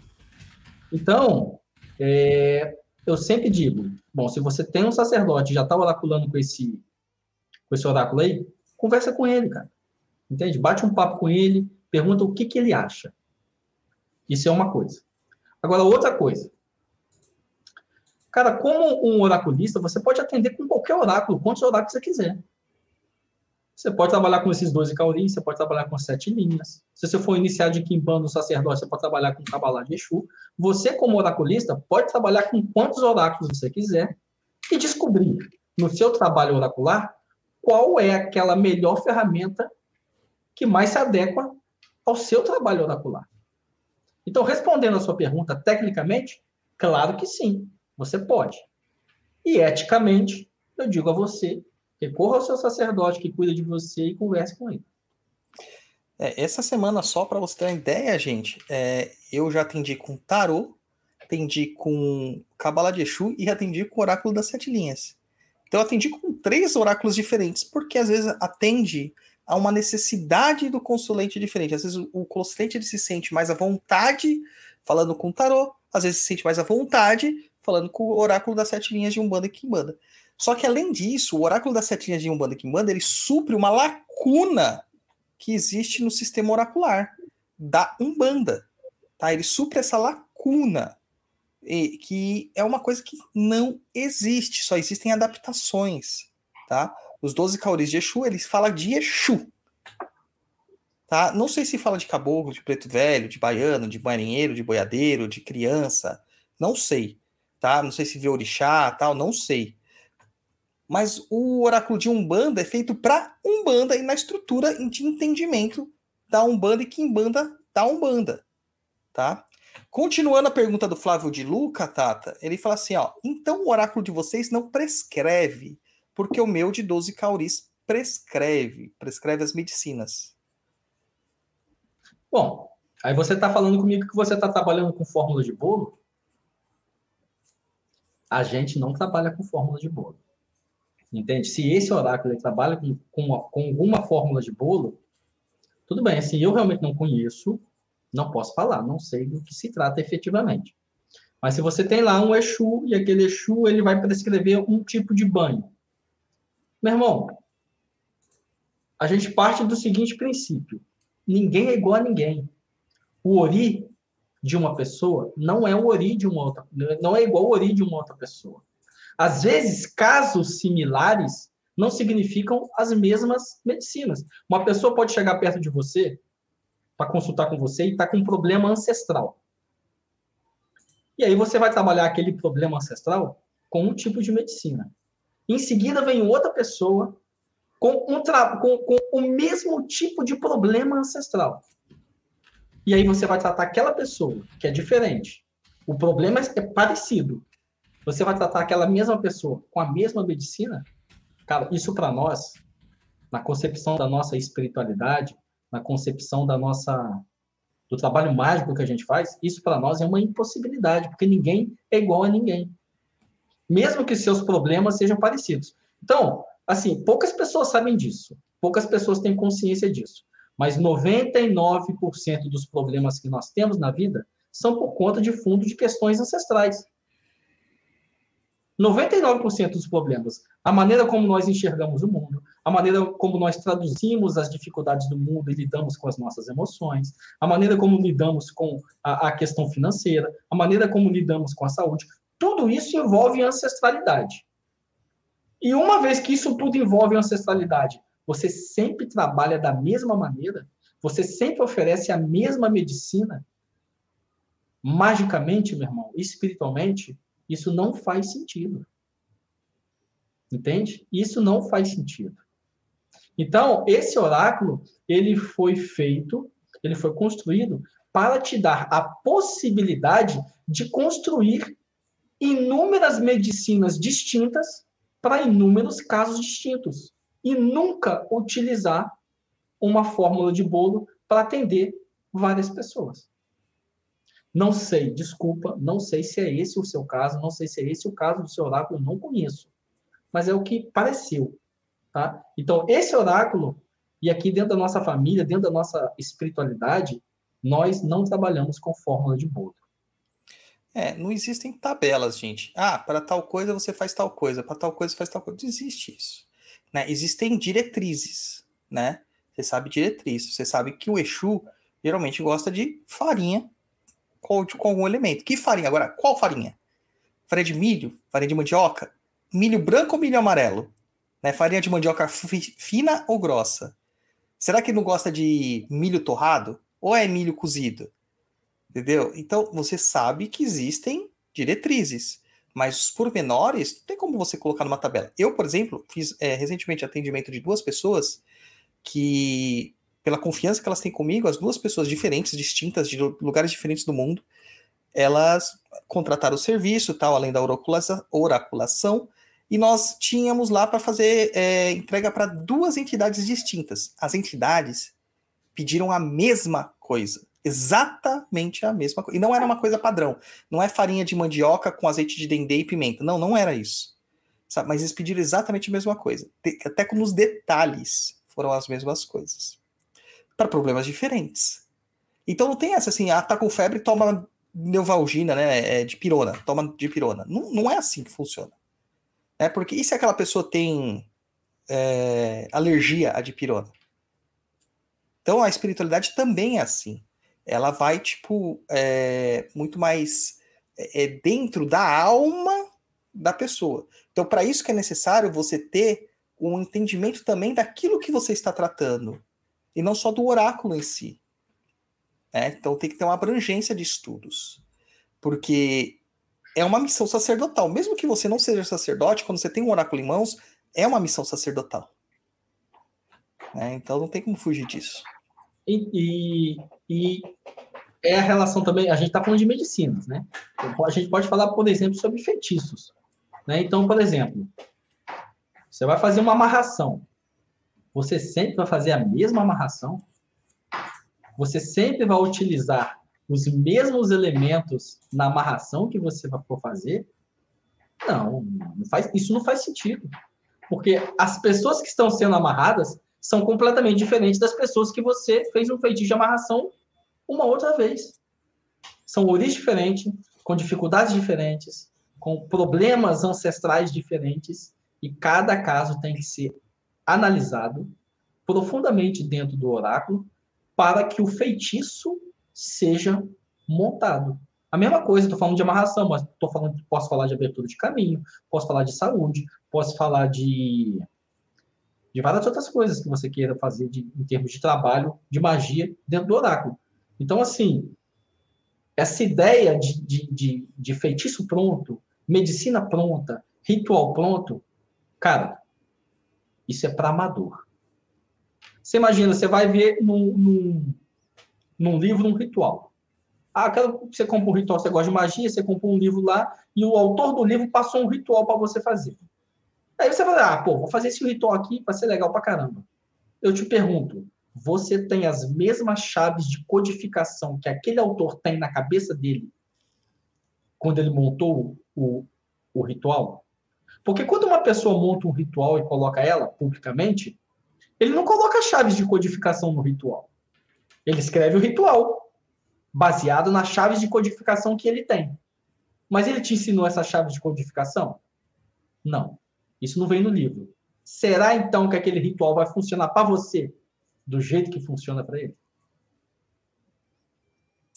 Pois é. Ó, tem uma pergunta aqui muito interessante do Michel Xavier que está dividida em duas partes. Vou colocar aqui. Ah, qual outorga ou autorização vocês têm para criar, utilizar um novo oráculo e disponibilizar ele para as pessoas? Não perguntei para ofender, mas isso não se deveria ser feito por alguém com 20 anos de experiência? Bom, cara, eu tenho 42 anos de macumba. Então acho que eu tenho o dobro disso aí. Ah, aí ele continua. Perguntei isso porque cheguei agora e perdi a história da criação deste oráculo ou do funcionamento total, mas me pergunto como vocês chegaram à criação dele e como validaram. Primeiro, não veio de nós. Primeira coisa, não veio de nós. Veja bem, Kimbanda, Umbanda, Cara, essa resposta sua, da- da- essa pergunta, dá um pano pra manga, cara. Eu tenho aqui, ó, um milhão de coisas para falar sobre isso. Mas vamos tentar dar uma enxugada aqui. Primeira coisa, nós estamos dentro de um culto ancestral. Um culto ancestral leva em consideração o quê? As instruções, os ensinamentos, as mensagens e os direcionamentos dos espíritos. Então, a nossa espiritualidade, no meu caso aqui, efetivamente em cima desse tarô, desculpa, em cima desse oráculo, é, Já vamos É, lançar um tarô também? Tranca-Rua, Tranca-Rua de Embaré, é, o trabalho de Tranca-Rua de Embaré, Tranca-Rua de Embaré é um bruxo europeu, cara. Ele entende de astrologia, ele entende de tarô, ele entende de alquimia, ele entende de grimórios, ele entende de magia cerimonial. Então, ele entende de inúmeros oráculos. Então, ele é um espírito que traz essa sabedoria ancestral com ele. E através dele, através da inspiração dele, essa ideia nasceu e cresceu. Eu comuniquei ela, essa ideia, ao, ao Zilo Apanzo, que entrou em contato com a sua espiritualidade. E aí, a partir de então, a minha espiritualidade, a minha ancestralidade a ancestralidade do, do Zilo nós desenvolvemos esse oráculo durante meses. Trabalhamos sobre esse oráculo durante meses, até aperfeiçoar ele como uma ferramenta sacerdotal. Esse é o ponto número um, certo? Primeira coisa, não veio de nós como pessoas, veio da nossa ancestralidade. Ponto dois, eu sou um tata de Kimbanda, irmão. Eu sou um mestre de Kimbanda. O Zilapanz, ele é um pai de santo. Essa é a nossa autoridade espiritual. Eu sou um comunicador, eu me comunico com espíritos. O Zilapanzo também se comunica com espíritos. Ele é um sacerdote de Umbanda. Ele está caminhando para se tornar um tata de Kimbanda, um mestre de Kimbanda. Essa é a nossa autoridade e autorização espiritual. Nós temos a outorga, a chancela mágica da corrente espiritual que nós trabalhamos. Bom, esse é o segundo ponto. E o terceiro ponto, meu irmão, não se engana, cara. Não se engana. Qualquer um que tem gênio criativo, qualquer um que tem gênio criativo é capaz de conceber um tarô e trabalhar com esse tarô. Sabe por quê? Porque o homem sempre buscou, desde a antiguidade, se comunicar com o divino. Ele sempre buscou por formular ferramentas adequadas que pudessem o conectar com o divino e, através dessas ferramentas, receber as instruções do divino para gerenciar a sua vida. Só para enxugar, porque dá para falar muita coisa sobre isso ainda. Pois é. Eu só queria acrescentar assim também que assim, quando a gente estava desenvolvendo, quem colou do meu lado para falar como que seria uma mecânica dessa oracalização foi o Exu Tiriri. Eu não sei se vocês é, se atentam às especialidades dos Exus, né, que nem o Tata falou do Trancão de Embaré. A, a qualificação máxima do Tiriri é que ele é o espírito que vê aonde outros não veem, aquele que vê adiante. É o espírito dono da adivinhação e dos oráculos. Acho que não Axé. precisa responder mais nada, né? Axé. Então é uma coisa assim, a gente aqui é a cara e o porta-voz, relações públicas, representante é, legal e material da espiritualidade que nos assessora. E além disso, fala assim, ah, mas só Exu cuidou. Não, cara, o meu caboclo, que é esse carinha que tá representado ali atrás, ó, tá o tempo todo ali, ele foi o primeiro a me incentivar, faça. Ele é o chefe da minha casa de Umbanda. E ele foi o cara que falou assim, faça e distribua. Coloque para as pessoas trabalharem. Algum motivo tem, né? Algum motivo tem. Então essa aí é a outorga, né? Essa é a outorga. A Camila Mendes coloca aqui. Douglas, qual a diferença entre o oráculo de Exu que você já oferece e esse? Pergunto porque já fiz a leitura do primeiro com você e gostei muito. Uma leitura do das sete linhas me traria informações diferentes? Sim e não. Porque de forma orientativa, os dois oráculos vão orientar pela mesma sequência. Mas o oráculo de Umbanda, ele vai ter uns pormenores que você vai poder ser tratada dentro da Umbanda.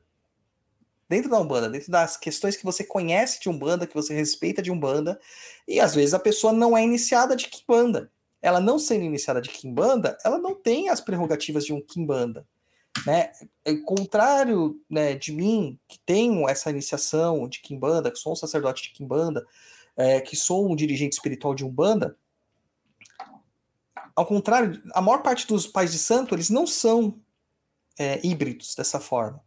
Então ele pode pegar lá toda essa ferramenta oracular do oráculo das sete linhas de Umbanda e Kimbanda e trabalhar ainda dentro da estrutura dele, mesmo sem a iniciação de Kimbanda dele. Que porventura um dia, se ele quiser fazer, será muito bem-vindo. E pode ter certeza que quando, se ele tivesse caminhado dentro dessa estruturação oracular, ele vai estar tá com uma ferramenta muito mais afiada para a entrada na, na Kimbanda também. Posso dar uma contribuição aí nessa resposta? Claro, vontade.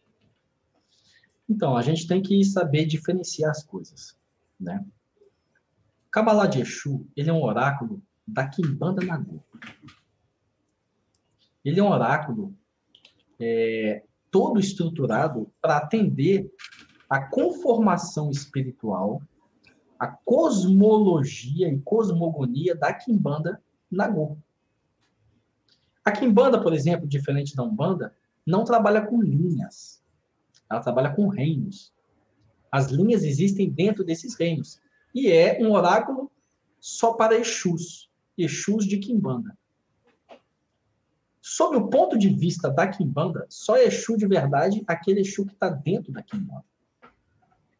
Então, ele é um oráculo destinado apenas à comunicação com Exu com todas as falantes de Exu e Pombagira.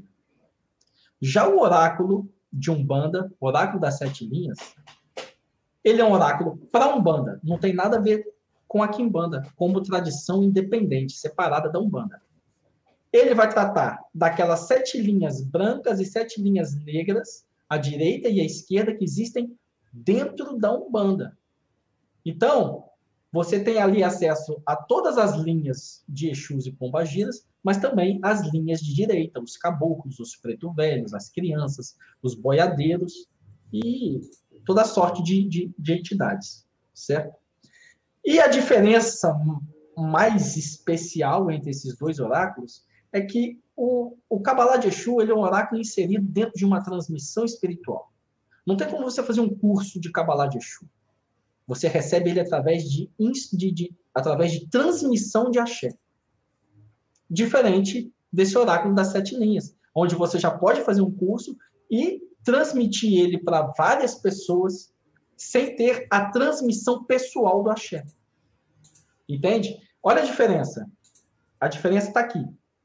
Quando você vai transmitir a Kabbalah de Exu para um adepto de Kimbanda, você está transferindo para ele pessoalmente o axé do oráculo. Quando você está, nós estamos entregando esse oráculo para vocês, estamos entregando ele carregado e alimentado. Então, o oráculo, esse oráculo de Umbanda, ele vai funcionar independente de você estar conectado a qualquer egrégora. E já o Kabbalah de Exu, ele vai funcionar conectado à egrégora da Kimbanda Nagô.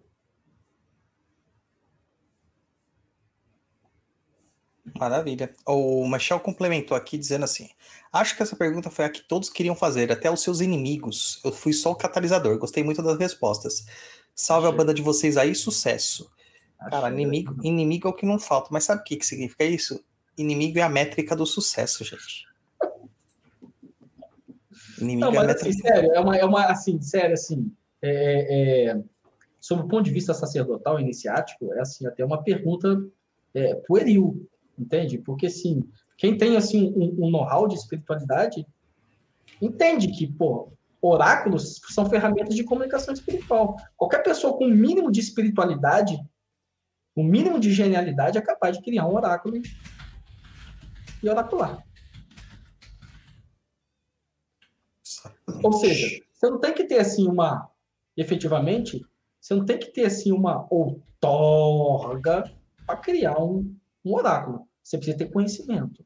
Você precisa ter bagagem espiritual. você tendo conhecimento e bagagem espiritual. Você imagina o primeiro cara que criou o tarô? Pois é.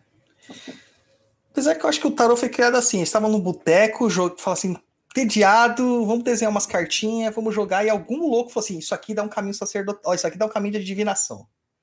O cara É. pegou lá e começou a criar. Mais ou menos isso mesmo. e usou isso aí. É, muito bom, cara, muito bom. É, tinha uma questão ainda em cima disso da, da- Eu acho que é isso mesmo, né? Da confirmação, eu acho que é bem isso daí mesmo, né? Da, o que, tudo que o oráculo pode fazer. Então vamos dar um- uma repassada aqui. Responder suas dúvidas e suas perguntas, identificar os problemas que as pessoas têm, indicação das medicinas espirituais necessárias para a solução dos problemas. Você vai conhecer os orixás de cabeça, né, mãe e pai. É, se você tiver um orixá ancestral, você também pode conhecer esse orixá ancestral. Você vai ter confirmação dos seus guias tutelares e também dos guias da sua banda que compõem o seu Eledá de Umbanda, tá? Então, Caboclo, Preto Velho, Baiano, Boiadeiro, Marinheiro, Exu, Pombogira, todos eles, tá? Vai poder saber como que tem que fazer as oferendas para seus guias e como é, é, e que seus guias estão precisando, ou se não estão precisando de nada, tá? É, Exu come tudo, gente, mas às vezes o caboclo não quer. né? Tem preto velho que não quer, você dá comida para ele não quer. Entendeu? Não, não é aquilo que ele deseja. Então, você vai saber como que faz tudo isso aí, tá bom? E a gente chega aqui numa questão que tem a ver com a manutenção do oráculo, né? Como a gente disse, o oráculo ele vai consagrado. Então, a pessoa que adquire o curso aí no www.oraculodeumbanda.com.br, ele, além de receber o conhecimento, que já vale cada centavo do conhecimento, inclusive eu acho até que tá barato, viu, para falar a verdade, por tudo que é possível fazer com esse curso, eh, com esse Eu oráculo. queria ter cobrado mais caro, o Sila Ponzo que não deixou. É, foi muito comedido.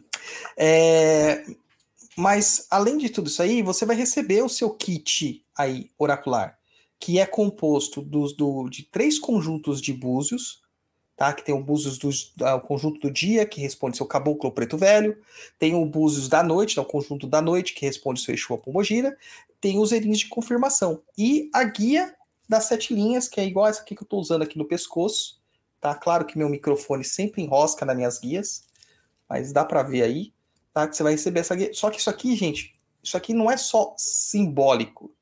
Isso aqui vai carregado de axé. Isso aqui vai consagrado. E não é consagradozinho assim, ah, eu rezei e joguei uma aguinha de alfazema em cima do negócio. Não é assim, tá, gente? Não, É forte o negócio É. tá? O negócio é forte, tá bom? Então, gente, é, não dá para você comparar isso com qualquer outra coisa, tá? É um oráculo diferente, é um oráculo que vai estar todo carregado. Mas para isso, né, é preciso de ter o axé para passar, o axé para transmitir, né? E as pessoas estavam perguntando aqui, né? é, se a gente podia falar como que é essa alimentação, né? Do oráculo. Vamos falar. Então tá.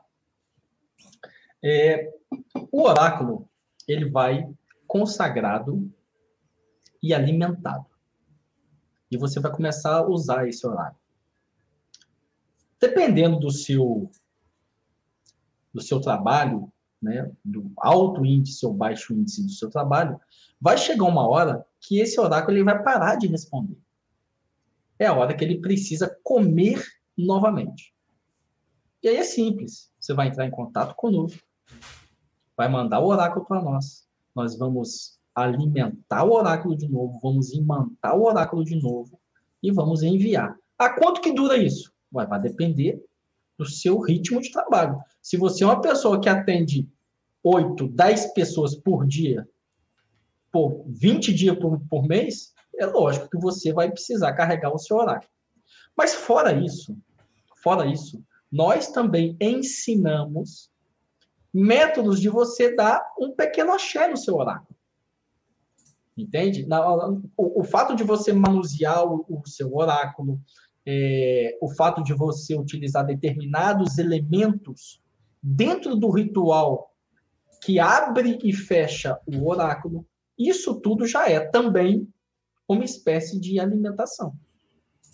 Então você só vai, você fazendo isso tudo, você só vai enviar novamente o oráculo para nós para ser recarregado quando ele parar de responder. E quando ele vai parar de responder? Vai quando ele começa a dar tilt. Você começa a perguntar para ele fazer qualquer pergunta e, e, as respostas começam a vir absurdas. Aí não, você sabe, bom, esse oráculo parou de responder. Tá na hora de comer de novo. Isso aí. E, cara, é resposta absurda mesmo. Se perguntar qual que é o, é, o céu é azul, ele responder não. Entendeu? Sabe? É, é, meu nome é Douglas e ele responder não. É pergunta absurda mesmo, né? É, é isso aí. Uh, deixa eu puxar um outro aqui bem legal, cara. É que, Japa, tem muita pergunta. Teve mais alguém que mandou amarelinhos pra nós? Sim. Vamos lá. Quem foi que mandou aqui? Tô pegando aqui. Quem mandou foi Luan Silva, mandou cinco reais. Salve. Eu não sei se eu consigo falar. Nhangu, Nhanguzu-e. Inguzue. Inguzue. Então foi isso que ele falou. Ataco Coelho mandou outro aqui pra gente de 1,49, o super sticker. Então, não tô colocando na tela. Muito obrigado. É, que mais? A Camila Mendes mandou aí 5 reais também, super sticker. E por enquanto é só. Tá bom, tá bom, muito bom, axé. O pergunta do Luan Silva, que se a gente não responder a pergunta do Luan, tá? Ele quebra o processo criativo dele, ele nunca mais faz um desenho na vida, tá? Ele perguntou aqui se ele pode integrar esse horário. Ninja, cara. O Luan é ninja. Aquelas artes, tudo que ele faz para nós é tudo no celular que ele faz. Ele é, é. ninja. É, ele quer saber se ele pode integrar esse oráculo junto com o oráculo de cartas, usar os dois juntos. Pode, e mais eu ainda acrescento. Há necessidade? É, é justamente isso. O Luan, cara, esse é um oráculo tão completo. Esse é um oráculo que vai te dar tanto amparo que você, sério, você nunca mais vai querer pegar em carta, cara. Porque, veja bem, aquilo que o Zulapan estava falando no início, não é símbolo. Você não tem que se, se, se, esforçar por interpretar um símbolo, um arquétipo. Meu irmão, a resposta é na lata. Entendeu? Vai chegar uma hora que você vai falar assim, pô, esse oráculo é fofoqueiro. Entende? Porque a, a, a resposta ela vem exata. Você não tem que ficar fazendo abstração, ficar tentando entender símbolos que existem nas cartas. Ou seja, para você, você vai ver que, que, que é, a energia que você gasta em interpretar uma carta em uma consulta oracular não é a mesma energia que você gasta jogando os búzios. Você gasta muito menos energia jogando os búzios. Entende? Então, assim, você, se você adquirir esse oráculo e começar a oracular com os dois juntos, eu tenho certeza absoluta que você daqui a pouco vai esquecer essa história de carta, não vai querer saber disso mais. Eu sou tarólogo há mais de 20 anos, né? Mais de 20 anos eu sou tarólogo. Quando eu conheci Kabbalah de Exu, dentro da Kimbanda Nagô, eu nunca mais peguei no meu tarô. Eu agora só compro decks de tarô para me colecionar, porque eu gosto. Eu nunca mais peguei no tarô. Porque os búzios, eles são tão mais diretos, sabe? Tão mais concisos, que você perde o tesão em usar carta de tarô. Ou qualquer outro tipo de carta. Isso é verdade, cara. Antes eu jogava muito tarô para todo mundo. Depois que a Cabala de Exu apareceu, tarô virou virou raridade. É, tinha, que, tinha que cobrar agora o tarô bem mais caro, porque o tarô tipo virou vintage, sabe? Assim, uma coisa. edição de colecionador. o Luan tá falando aqui para fazer propaganda dele. Luan é quem faz as artes para mim, pro Tata e pro, uma metade, pro Macumbox, metade do macumbeiro aí da internet. Tá? O Luan é fera, gente. Fera. Contrata lá o serviço dele que ele é bom. É... Então a manutenção é feita assim. Teve uma pergunta que a galera fez, eu acho que é muito bom a gente falar aqui, é que se vai sangue no oráculo.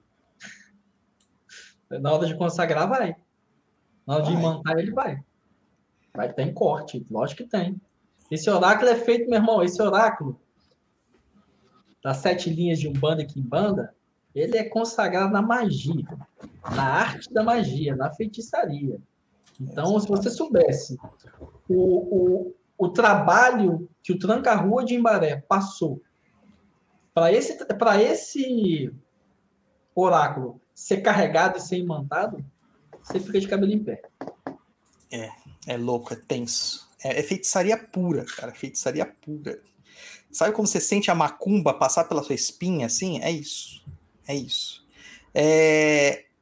E, gente, muitas gente, pessoas têm preconceito. Falam assim, ah, na Umbanda não vai corte. Não, tradicionalmente mesmo não vai. Tá? É... Corte na Umbanda branca. Na Umbanda que nós temos desde o século... Começo do século XX, tá?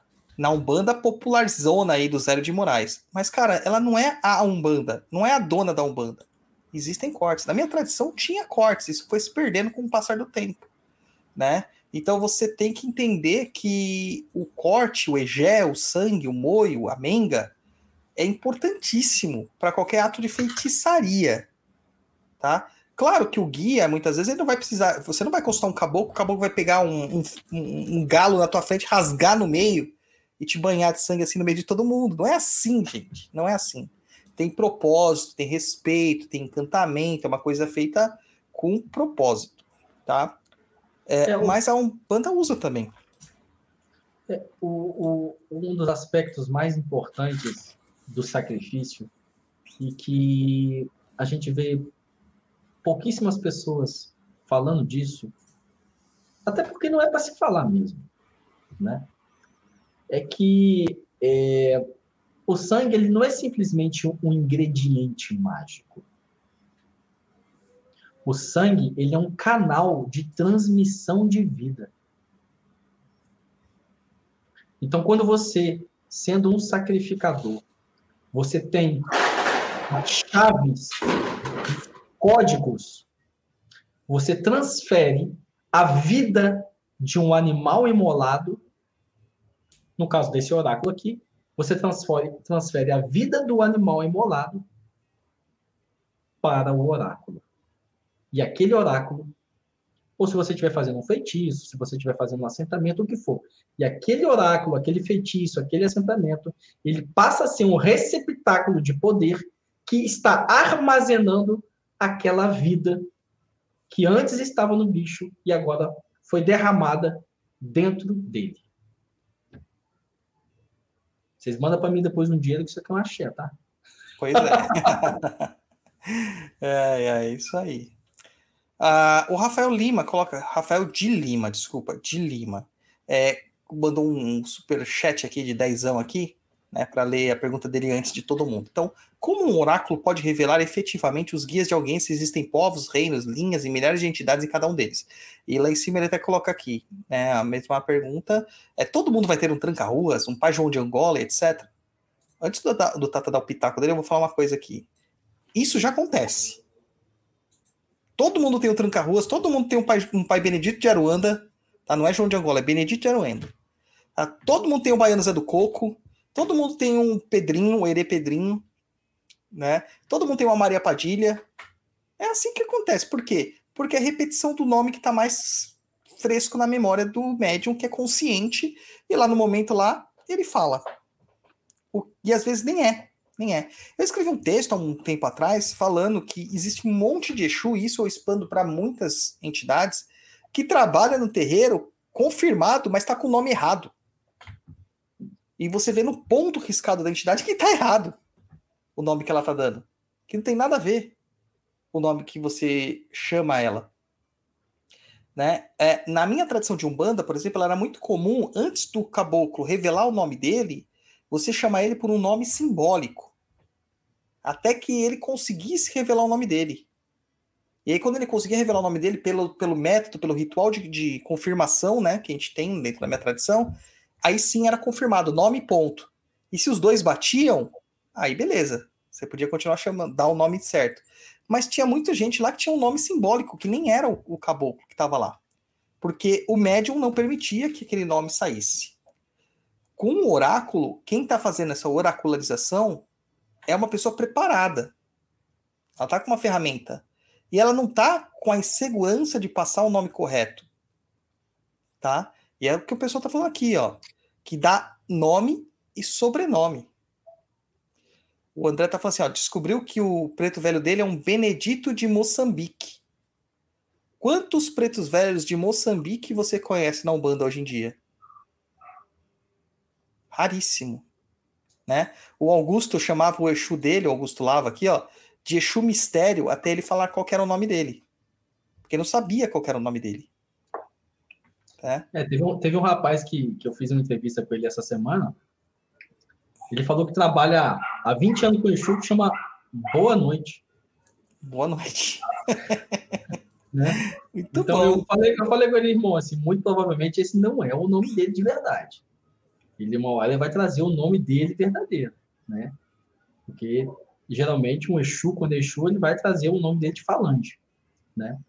Mas aí, é, completando essa resposta que o Zilo Afonso deu, é, assim, esse método de descobrir qual é o, o guia da pessoa que a gente utiliza nesse oráculo foi um método passado pelo tranca-rua de Embaré. Como eu falei aqui agora há pouco, não sei se você estava aqui, o rapaz fez essa pergunta, né? O tranca-rua de Embaré, ele é um bruxo europeu que tem conhecimento de artes liberais. Então ele tem conhecimento de matemática, ele tem conhecimento de geometria, é, ele tem conhecimento de astrologia, astronomia e ciências ocultas em geral. Ele trouxe um método para nós utilizarmos nesse oráculo, que é um método matemático. E esse método matemático, meu irmão, cara, ele é infalível. Entende? Ele é certeiro. Quando você utiliza esse método que foi passado pelo tranca-rua para descobrir quais são os guias das pessoas, ele é certeiro. Exatamente. E lembrando que, gente, que isso depende também da sua profundidade com a conexão com esses guias, tá? Porque não adianta você simplesmente ir lá cego, surdo e mudo esperando que os búzios vão formar letrinhas para que você descubra. Ah, peraí, que letra que é agora? Ah, me deu um A. Ah, vou começar. Aqui começa com A o nome dele, né? Não, não é assim. Tá, gente? Não é assim. É, não existe isso ainda. Não inventaram essa, essa forma de dos búzios desenhar letras. Tá? Então tem outros métodos, mas para isso vocês têm que fazer o curso, você tem que aprender no curso. A gente não vai revelar o, esse segredo aqui, né? Esse axé, esse arcano aqui para vocês. Mas a gente entra nessa questão porque entra como aprender de fato um oráculo. Um oráculo, quando você faz o curso, você aprende a mecânica dele e recebe a permissão para o trabalho com ele. Mas sabe quando você aprende de fato um oráculo? Jogando todo dia. Esse é o jeito que você aprende. Jogando, jogando, jogando, treinando a exaustão. A exaustão antes desse oráculo vir ao público, antes de todo o trabalho que a gente teve depois, né, do trabalho teórico, da consolidação e tudo mais, começaram-se os testes. Sabe quantas coisas eu mudei, né, e o Tata mudou, desde que a gente conformou esse oráculo no comecinho? Nada. Nada. Pra vocês verem como que estava bem alinhado, né, com a nossa espiritualidade sendo trazido mesmo, tipo download das informações. E para todo mundo que eu joguei, eu joguei pra gente pra caramba. Foi assim, ó, em cima. Em cima. Tá? Ah, Inclusive situações muito complexas, como os famosos, né, é, duas cabeças, né, quando as pessoas têm dois orixás de cabeça do mesmo sexo. Por exemplo, né, dois orixás femininos ou dois orixás masculinos. E isso é uma coisa que tem muito local que tem preconceito. Ah, na sua casa não aceita? Claro, se sua casa não aceita, tem formas de você adaptar isso para que não aceite. Mas com as pessoas que a gente faz a leitura, você vê que encaixa perfeitamente na personalidade dela. E algumas pessoas que a gente confirmou, porque o oráculo tem. Todo oráculo tem uma premissa. Você nunca pergunta ao oráculo algo que você já sabe a resposta. Você não testa oráculo e oraculista a não ser que você queira provocar onça com vara curta mesmo, né? Porque lembre-se que existem entidades espirituais ali muito mais poderosas do que vocês respondendo isso. E eles sim se sentem ofendidos e agredidos com a, com a petulância. Não é com a dúvida, é com a petulância. Né? E, cara, o negócio sai assim, ó, tinindo. Tinindo.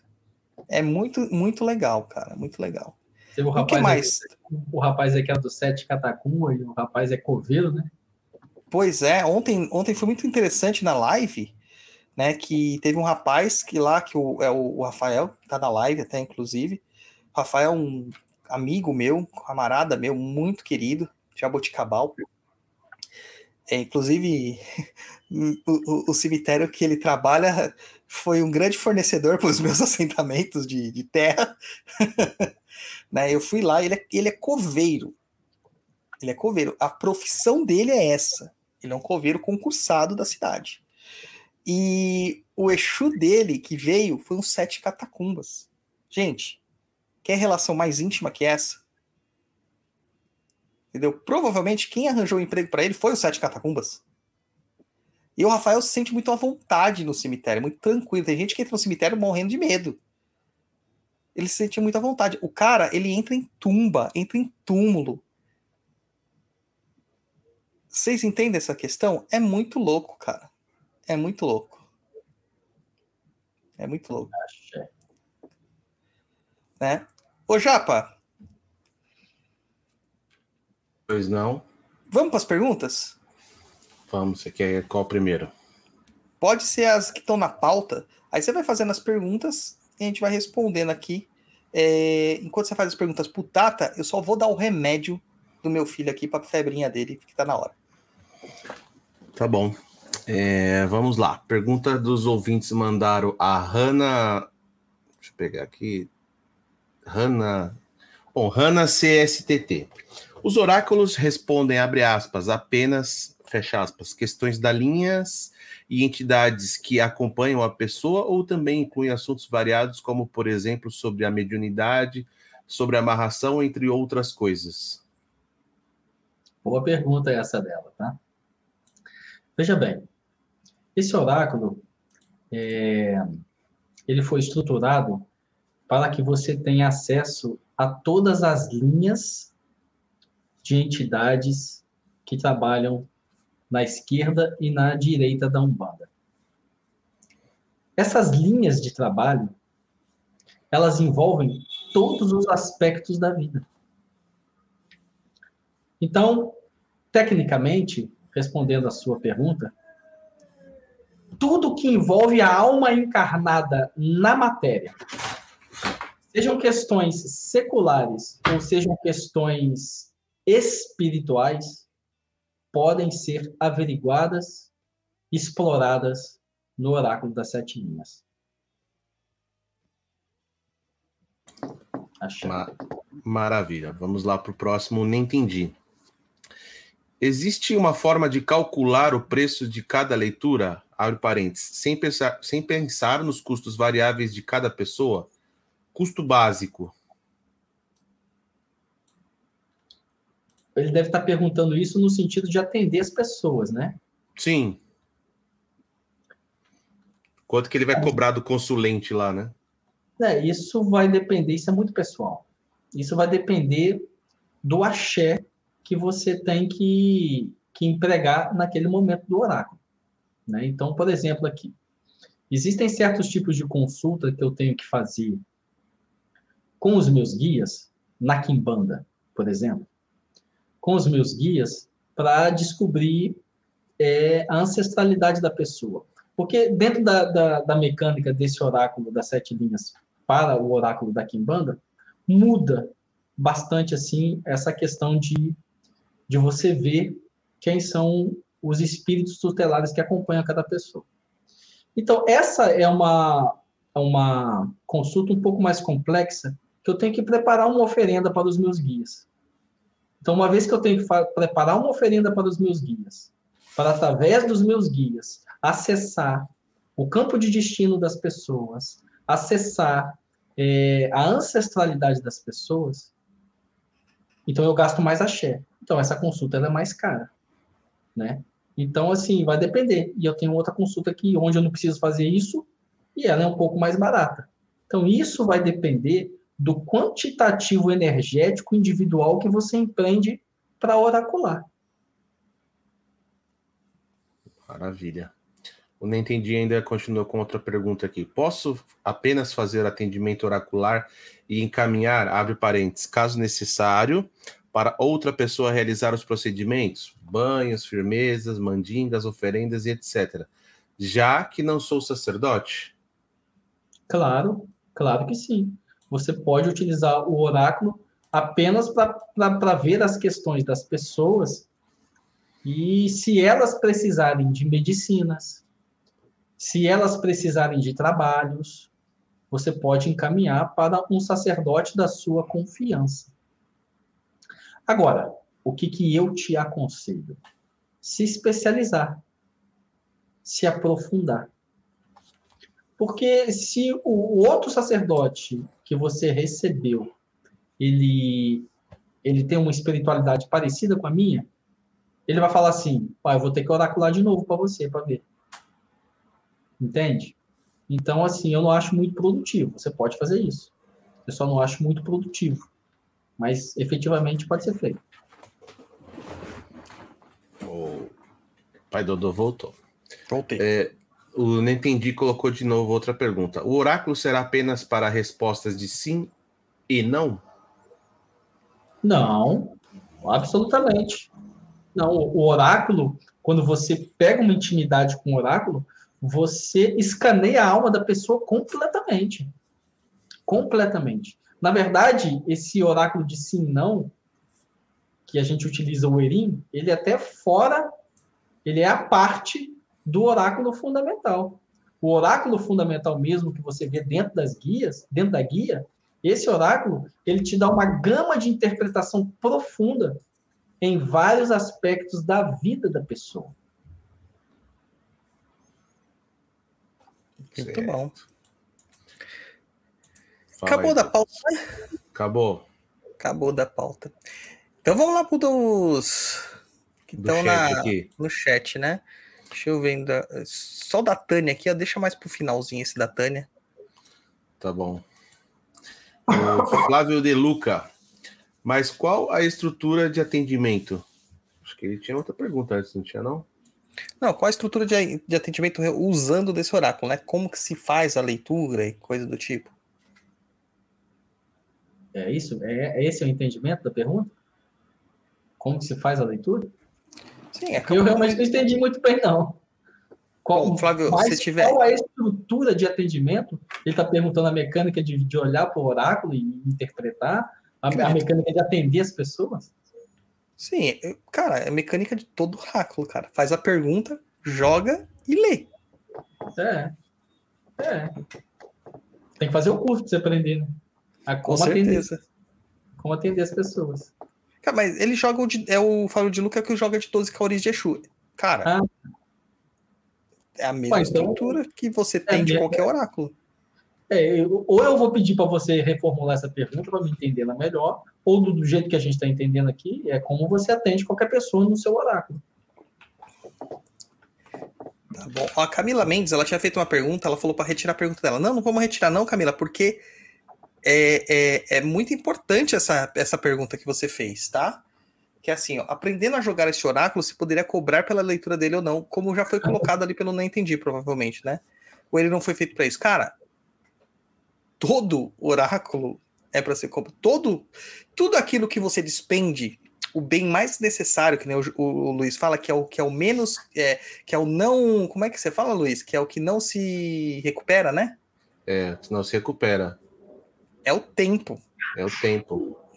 Então, toda vez que você tá doando o seu tempo, tá vendendo o seu tempo, você tem que cobrar e cobrar bem. Tem que É. cobrar bem. Então, É, um todo oráculo tem que cobrar, gente. É, e um outro, em cima dessa pergunta, assim, que é importante a gente lembrar e ficar bem claro para ela, esse oráculo, ele, como é um oráculo que está vindo da nossa espiritualidade, é uma espiritualidade que vem da Kimbanda.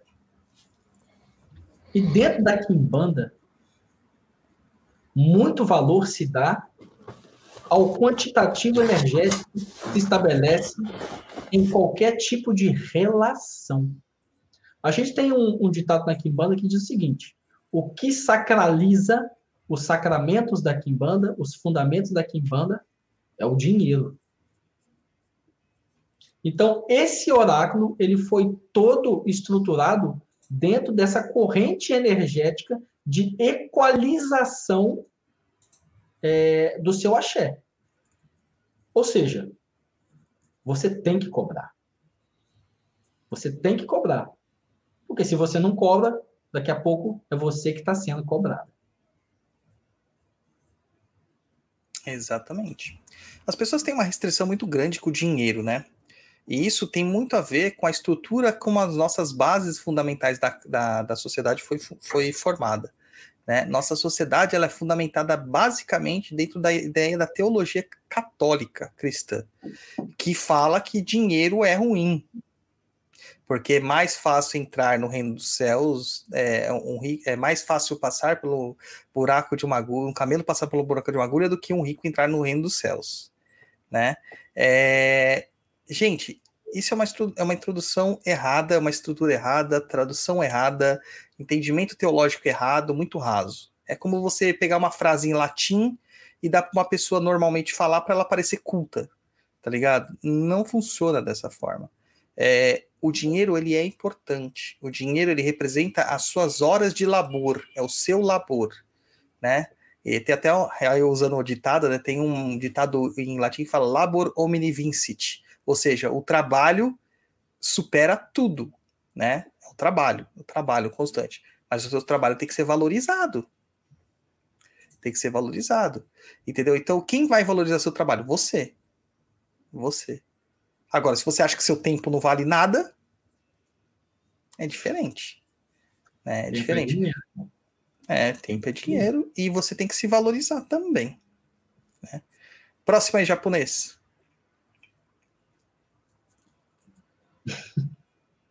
Irmão, você vai ler? Lê aí, japonês. Lê aí com a sua voz de locutor. Boa noite. É muito bom o curso, mas valor muito alto.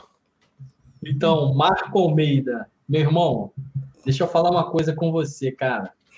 Você está pensando errado, irmão. Você, cara, existe um servidor dentro da sua cabeça, morando dentro da sua cabeça, meu irmão, que não vai deixar você ser próspero na sua vida, cara. Tá pensando completamente errado. Veja bem, esse oráculo, cara, ele é um oráculo que muda a vida das pessoas.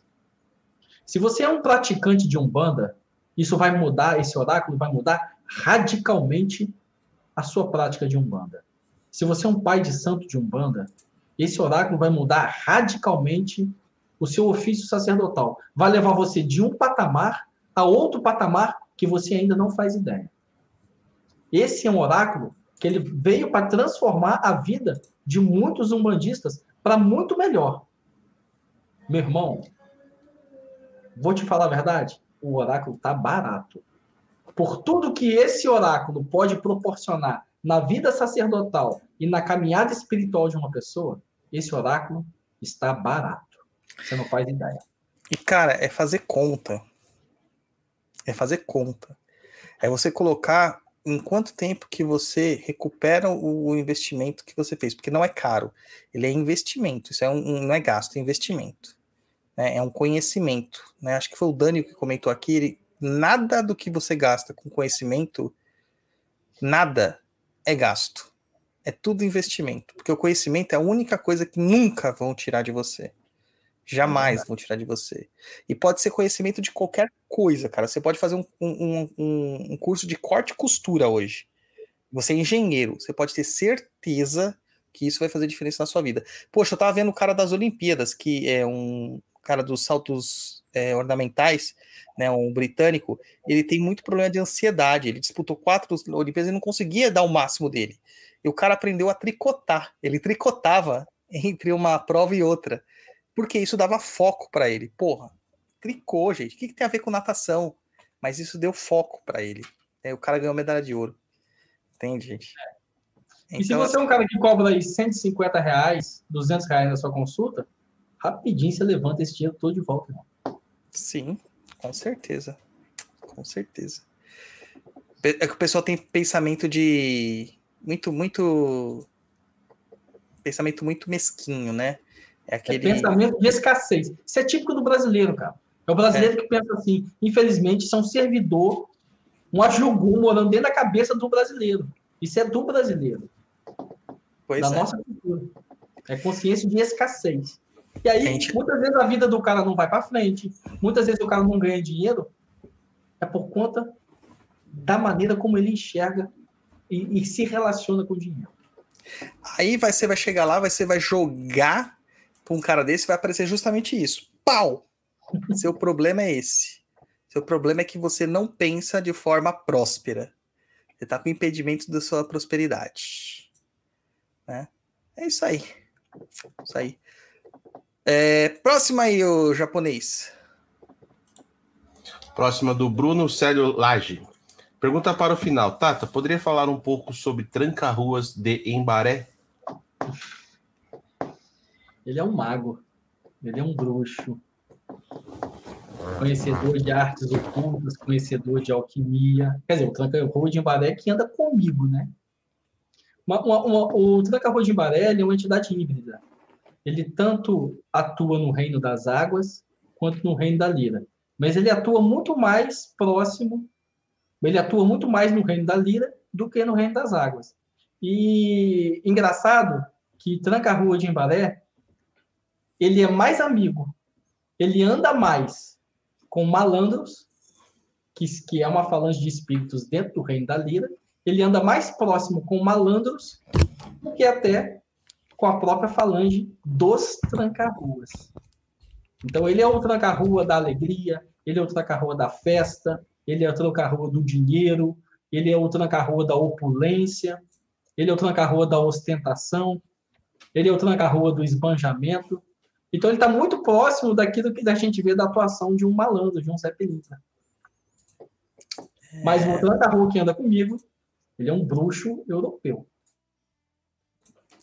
O do Bruno é quase isso também.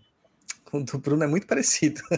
Né? E assim, ó, eu conheço o Tranca-Rua de Baré do Tata e o Tranca-Rua é da hora, cara. Gente boa demais. É muito legal. Próximo aí, japonês. O Roco Ribeiro falou Ó, boa peraí, noite. peraí, peraí, japonês. Antes de você pôr do Roku, você não tirou a estrelinha dele, não, né? Tô rouco, não. Tá, ó. A Tânia colocou aqui. É, o- é o que o pai Dodô sempre fala. Aí no final de semana, tomando cachaça, gastando 300 reais e acha barato. É o que a gente tá falando da questão da escassez. Sabe? É uma coisa. Ah, me dá felicidade, mas é uma felicidade momentânea, cara. Com investimento no oráculo, você vai ter essa felicidade constante. Eu nunca fiz isso na minha vida. Gastar 300 reais na noite bebendo, nunca fiz. Antes, desde quando era novo, meus 15 anos, 16 anos. Quando alguém falava assim, vamos sair, vamos. Eu pensava assim, quanto que eu vou gastar? Vou gastar 200, 300 conto? Quantos livros eu consigo gastar, ganhar, comprar com esse dinheiro? Vou não. Isso comprar os livros. Pois é. Eu já não tive tanta sorte assim, porque meu amigo de infância era o Luiz, e ele é alcoólatra, assim, bebia todas, e aí me levava para mau caminho. Ai. Vamos lá, japonês, vai, pra- vai lá pro do Roco. O Roco Ribeiro, boa noite. Pergunta: para fazer o curso das sete linhas, tem que necessariamente ser um bandista? Aí Ele colocou urbanista, não, urbanista você não precisa, É. mas um bandista.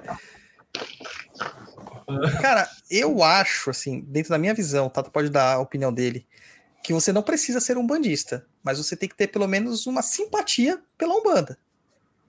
Né? Pelo menos uma simpatia pela Umbanda você tem que ter. É, vamos lá. Esse oráculo, ele foi estruturado para te dar acesso ao cosmos da Umbanda. Então, se você não tem nenhuma afinidade com a Umbanda, pode ser muito difícil de você se virar. Vamos supor que você é um hermetista. Você gosta de magia cerimonial, você gosta de magia moderna. Se você é um cara que tem um tino, que tem um brilho, você vai pegar esse oráculo e vai assim, bom, peraí, isso aqui sete linhas, eu consigo equalizar isso aqui com, com os sete planetas, eu consigo equalizar isso aqui dentro do hermetismo e dá para mim trabalhar aqui. Se você for esse cara e você estiver fora da Umbanda e tiver esse tino, você consegue, entende? Agora, se não, se você não é esse camarada, pô, seria interessante você conhecer alguma coisa de Umbanda, porque esse oráculo ele foi feito para umbandistas.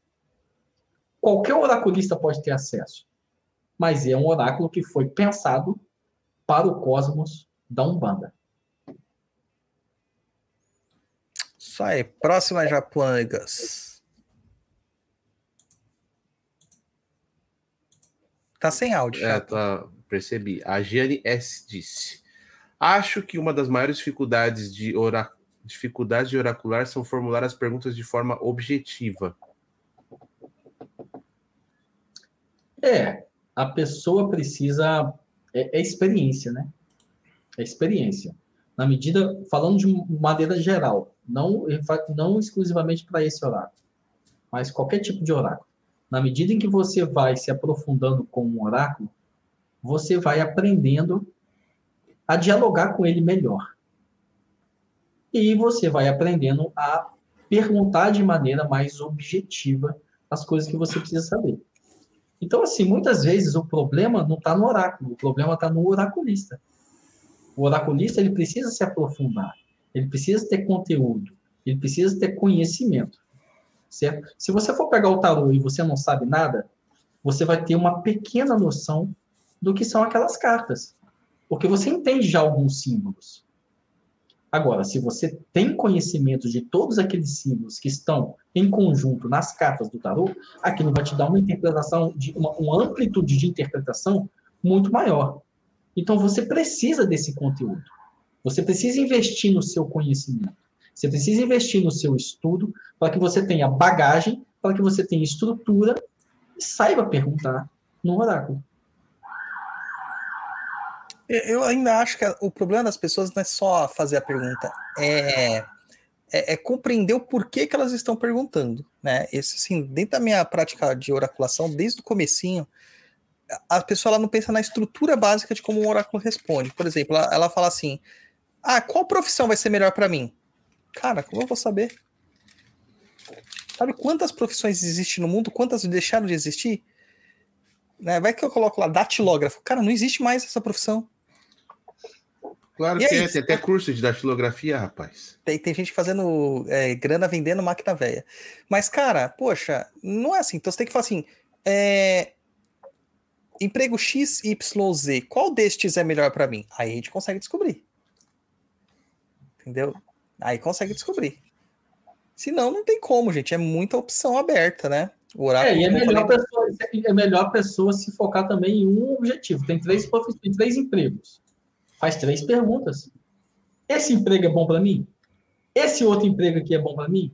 Esse outro aqui emprego é bom para mim? Faz três perguntas. Três empregos, três perguntas. Isso vale para namorado também, viu, gente? Pode mandar quantos vocês quiser, viu? Vale para namorado também. Eu já cheguei a, a, a, a, a ler para uma moça que ela perguntou de cinco homens diferentes. Cara, eu também. Pô, chego, chego uma hora que você fala- Teve uma que era oito pessoas. Eu falei assim, cara, inacreditável. Pois é, e o japonês tá aí, ó, aí ó, empatado no 0 a 0 aí há anos. Há anos aí, ó, o japonês. Antes só empatado. do que mal acompanhado, brother. Vendo? Tem gente que tem oito. É por isso, japonês. Enquanto É. não estão com oito, entendeu? Você tá com. Você tá aí, ó, no, no negativo, entendeu? Esse é o grande problema. Mas é, o curioso é que para essa pessoa todos deram certo, cara. Todos deram um bom caminho para essa pessoa. Eu falei, cara, que pessoa feliz, né? escolher, vai ter, Pode vai escolher. Ai, ai. Bora pra próxima, Japa. O Flávio De Luca. Mas ele responde outras linhas, como boiadeiros e baianos? Responde, cara. Baiano, boiadeiro, marinheiro. Esses dias eu respondi falange do Oriente, cigano. Responde tudo. Ô marinheiro, marinheiro. Então, todo mundo que se apresenta nas linhas se apresenta nesse oráculo. Então, dentro de cada linha, tem preto velho, tem boiadeiro, tem caboclo, tem criança. Essa galera toda se apresenta. Exatamente. Tá, uma pergunta ótima para esse oráculo, que eu já respondi bastante assim. A pessoa pergunta assim: Meu caminho é na Umbanda? A pessoa pergunta isso, sabe? Ou é na. Ontem mesmo eu respondi uma assim: É na magia cerimonial? sabe? E, e, e aparece essas coisas assim, e vai mostrar o caminho que é melhor para você. Eu li pra um cara que apareceu lá que a melhor coisa pro cara era ser católico. Era ser católico. O cara falou: Meu, eu adoro o catolicismo. Então vai em frente, Achei. cara. Vai em Achei. frente. Eu fui formado no catolicismo, hein? É, você é, você é quase um padre. Celibatário você já tá. Em nome do Pai, Filho e Espírito Santo. Eu sou fã do catolicismo. Eu sou fã do catolicismo. Eu tenho uma, uma estante cheia só de livro católico. Porque É, o, é. o- o catolicismo ele herdou todo o conhecimento do mundo antigo. Todo o conhecimento do mundo antigo foi todo é, transferido para dentro da igreja, inclusive o conhecimento espiritual, a teurgia grega, tudo foi transferido para dentro do, do- do catolicismo. As pessoas não têm ideia de que a missa católica ela é um trabalho, é um, é um ritual de teurgia. Quando a pessoa vai lá na missa católica e, e- e toma do sacramento, né, do pão, do vinho na forma da hóstia, se ela estiver na igreja ortodoxa, o pão e o vinho, ela toma daquele sacramento, aquilo é um sacramento de cristificação e iluminação da sua alma. Então, assim, é só quem tem entendimento disso que, que consegue olhar para dentro do ritual e falar assim, cara, que massa, que ritual bem estruturado. Então, assim, magicamente falando, magicamente falando, eu sou muito fã do catolicismo. O Tata tem até assina clube de assinatura de livros católicos. A, a liturgia interna, não é aquelas coisas que qualquer um compra na liturgia interna. né? O máximo que eu, que eu compro é os de demonologia, exorcismo, essas coisas assim. O Daniel comenta ironicamente aqui, porque é uma coisa que a gente estava conversando, né? E O Daniel já foi um dos que já se inscreveram já no, no curso. Com este oráculo, o pai de santo vai perder o emprego, contém ironia. Na verdade, vai aprimorar a função do pai de santo. Então, se ele tem medo de perder o emprego dele, cara, com esse oráculo ele vai dar força e vigor pro emprego dele para ter longura de dias aí. Longura de É, dias. o, o grande problema é que tem pessoas que querem ter o monopólio do sacerdócio ali, né? Então essas pessoas se sentem realmente assim, é, é, quando vem essa ferramenta na mão de um filho de santo, fala assim, pô, fudeu agora. Agora o cara vai fazer tudo sozinho lá. Pô, tá pensando errado, cara. Tá pensando errado. Então, assim, se você é um bom professor, você quer que o seu filho seja melhor do que você, velho. Essa é a Essa sua é a obrigação. função. Você tem que preparar aquela pessoa para ser muito melhor do que você. E aí, quando aquela pessoa for muito melhor do que você, você pode ter certeza que quando alguém olhar para ela, vai falar assim: meu irmão, a árvore, a, a, a árvore a gente conhece pelo fruto. E pode ter certeza, quando alguém elogiar ela, você também vai estar sendo elogiado. Quando alguém engrandecer aquela pessoa, você também está sendo engrandecido. Por quê? Porque nas raízes dela, ela te deu uma base tão, você deu para ela uma, uma base tão profunda que ela aprendeu a voar. Se você tem esse pensamento medíocre e mesquinho de que aquele cara que é seu filho de santo, ele vai usar esse oráculo e aí ele vai ter independência e ele vai até competir com você, você pode ter certeza de uma coisa, meu irmão. O teu caminho sacerdotal tá um lixo. Você não está fazendo o trabalho direito. Com Vamos lá. certeza. Próxima pergunta do Flávio de Luca. Quanto é o valor para aprender esse curso? Entra no, no site, tem lá o, o valor, não tem? Tem. Só clicar no link aí e ir direto no site, você compra dividido no cartão. Tá aí, ó, oráculo de umbanda.com.br. Acesse o site lá que tem maiores informações. O Vini Jordão, boa noite. Quem pode jogar Búzios de Exu, aquele com quatro? Vamos lá. Aliás, quem Esse, pode esse, ter. esse oráculo, esse oráculo de Exu, de quatro búzios, ele chama Erim. Você sabe por que, que esse oráculo chama Erim? Por que, que ele tem esse nome? Porque Erim significa quatro. Por isso que ele ganha esse nome. Cara, vai depender da onde você vai ganhar esse oráculo.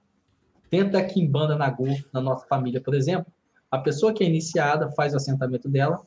Esse é o primeiro oráculo que ela tem para se comunicar com esse Exu. Existem tradições de Umbanda que tem esse oráculo para se comunicar com o Exu. Dentro desse curso, você também ganha esse oráculo, esse Erim. com perguntas de sim e não. E você utiliza ele junto com o oráculo principal. Exatamente. Na minha tradição tem, tem o uso do Erim. É diferente do uso da Kimbanda, né? Tem a, a, a forma de você interpretar o Erim é diferente, mas a mecânica é muito parecida.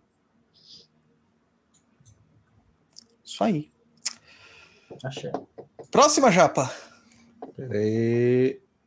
Esse aqui já foi. Vamos do Augusto Lava. Ser clare, clare audiente é requisito para esse oráculo ou ajuda? Vamos lá. É, Pergunta boa. né? Quem É. dera. não, efetivamente não. Né? Esse oráculo, é, as pessoas têm um certo fetiche por duas capacidades mediúnicas: clarevidência e clareaudiência. As pessoas tanto querem ver quanto querem escutar. Mas isso pode ser um tipo de, de, de trabalho mediúnico que não compõe ali a, a, a paranormalidade da pessoa. Então, tem gente que, mesmo que se quiser desenvolver a clarividência, não vai conseguir. Mesmo que se quiser desenvolver a clareaudiência, não vai conseguir. Isso significa que aquela pessoa está impossibilitada de manusear um oráculo? Claro que não. O, o, o refinamento mediúnico no oráculo ele pode se desenvolver de várias maneiras. Então tem aquela pessoa que não vê, que não escuta no ouvido, mas ela escuta dentro da cabeça dela a voz do guia. Às vezes ela não escuta dentro da cabeça dela, vem como uma inspiração no pensamento dela. E no trabalho do oráculo, isso acontece muito, efetivamente. Se você não é clarividente, se você não é clareaudiente, o guia, o espírito, ele fala com você dentro da sua cabeça, dentro da sua intuição, dentro do seu pensamento e vai te levando para o direcionamento correto da interpretação do oráculo. Olha, eu sou clareaudiente, cara. Ajuda, ajuda, mas é raramente que ele se manifesta pela clareaudiência. O resto é tudo interpretação do, do oráculo mesmo. Tudo interpretação do oráculo. Próxima japa. E outra coisa também, né? Depende muito da, da, da- da- do tipo de mediunidade que você desenvolve com cada espírito. Então, assim, tranca a rua de Embaré, eu consigo escutar ele no meu ouvido. Pantera Negra, eu escuto ele dentro da minha cabeça. É diferente. Sim. A maneira como você desenvolve a interação mediúnica com cada espírito. Vamos lá. Veja quando puder. Qual o limite para o uso do oráculo? Questões de limites morais e técnicos. O limite é você. O limite é a sua consciência. Então, assim, dentro da Kimbanda, por exemplo, não existe essa questão de moral. Então, tudo que envolve a moral, que é um padrão de comportamento designado com, um tipo formatado de pensamento, de, de conduta, a Kimbanda abole isso. Então, você consegue manusear dentro da Kimbanda, dentro de um oráculo, qualquer tipo de trabalho, destruição, amarração, separação de casal, então, isso depende de onde você está trabalhando, isso depende da natureza que você está trabalhando. Aí muitas pessoas vão falar assim: ah, você está dentro de um oráculo de Umbanda. Você não vai poder fazer isso dentro do oráculo de Umbanda. Depende, qual Umbanda você está falando? A Umbanda branca? A Umbanda sagrada? Realmente, você vai ter limitações dentro desse sistema que não que vão te impedir é, de você desamarrar a sua consciência desses limites morais. Agora, tem um banda que não, meu irmão. Tem um banda que Exu faz qualquer coisa que Exu de Kimbanda faz. Então depende. Próxima japa. O José Adenilson Costa. Tenho mais de 40 anos de Umbanda e mais ou menos 25 anos de trabalho com tranca-ruas. Por difer... quer dizer, deve ser diferentes confirmações no oráculo de Umbanda. Pode ser diferente se jogar na Kimbanda, no da Kimbanda? Bom, aí a gente tem que entrar dentro de uma questão técnica, tá? Vamos lá. Muito boa pergunta essa. Olha só, quando uma pessoa chega na Kimbanda, o que a Kimbanda faz é jogar uma luz dentro da ancestralidade daquela pessoa. E descobrir ali dentro da ancestralidade daquela pessoa um possível Exu, uma possível pombagira. Como assim possível Exu? A gente chama de Exu broto. A gente chama de Exu potência. A gente chama de Exu pagão. Por quê? Porque é um Exu que não está dentro da Kimbanda. Ao olhar da Kimbanda, sobre a visão da Kimbanda, só é Exu de verdade quem está dentro da Kimbanda. Quem tá, o Exu que está fora da Kimbanda é Exu da porteira para fora. É Exu pagão. Não é Exu efetivamente. Então, o que pode acontecer é o seguinte: a, a, a Kimbanda ela vai olhar para dentro da sua ancestralidade e vai olhar dentro da sua ancestralidade se tem algum Exu combagido. Muitas vezes você vai estar lá numa casa de Umbanda, trabalhando aí, ó, 25 anos com tranca-rua, e está trabalhando bem, e esse tranca-rua responde e, e, te ajuda a seus caminhos, mas muitas vezes esse tranca-rua que você está trabalhando não faz parte da tua ancestralidade. Às vezes esse cara faz parte da ancestralidade da família que você pertence na Umbanda, da casa que você pertence na Umbanda do enredo de entidades que atende ali dentro daquele terreiro, mas não dentro da sua ancestralidade. Aí, nesse caso, quando você chega na Kimbanda, pode mudar. Porque se aquele cara, aquele tranca-rua, ele não está conectado a você ancestralmente, a Kimbanda vai preferir para você entrar para dentro da Kimbanda aquele Exu que está conectado com a tua ancestralidade. Aí você vai falar assim, Poxa, mas então eu vou ter que parar de cultuar o tranca-rua e trabalhar com ele? Claro que não. Esse tranca-rua vai para dentro da Kimbanda. Mas ele não vai para a tua coroa mediúnica, por exemplo. E pode ser que esse Exu que você trabalha com ele há 25 anos seja seu ancestral. Aí quando chega lá na Kimbanda, não muda. Show? Próxima pergunta é do Tiago Freitas. Quem pode aprender e jogar oráculo? Somente os sacerdotes ou qualquer pessoa? Qualquer pessoa. Depende do oráculo, né? Se for oráculo iniciático, você tem que estar dentro de uma tradição iniciática. Se for como esse oráculo que a gente está ensinando, não.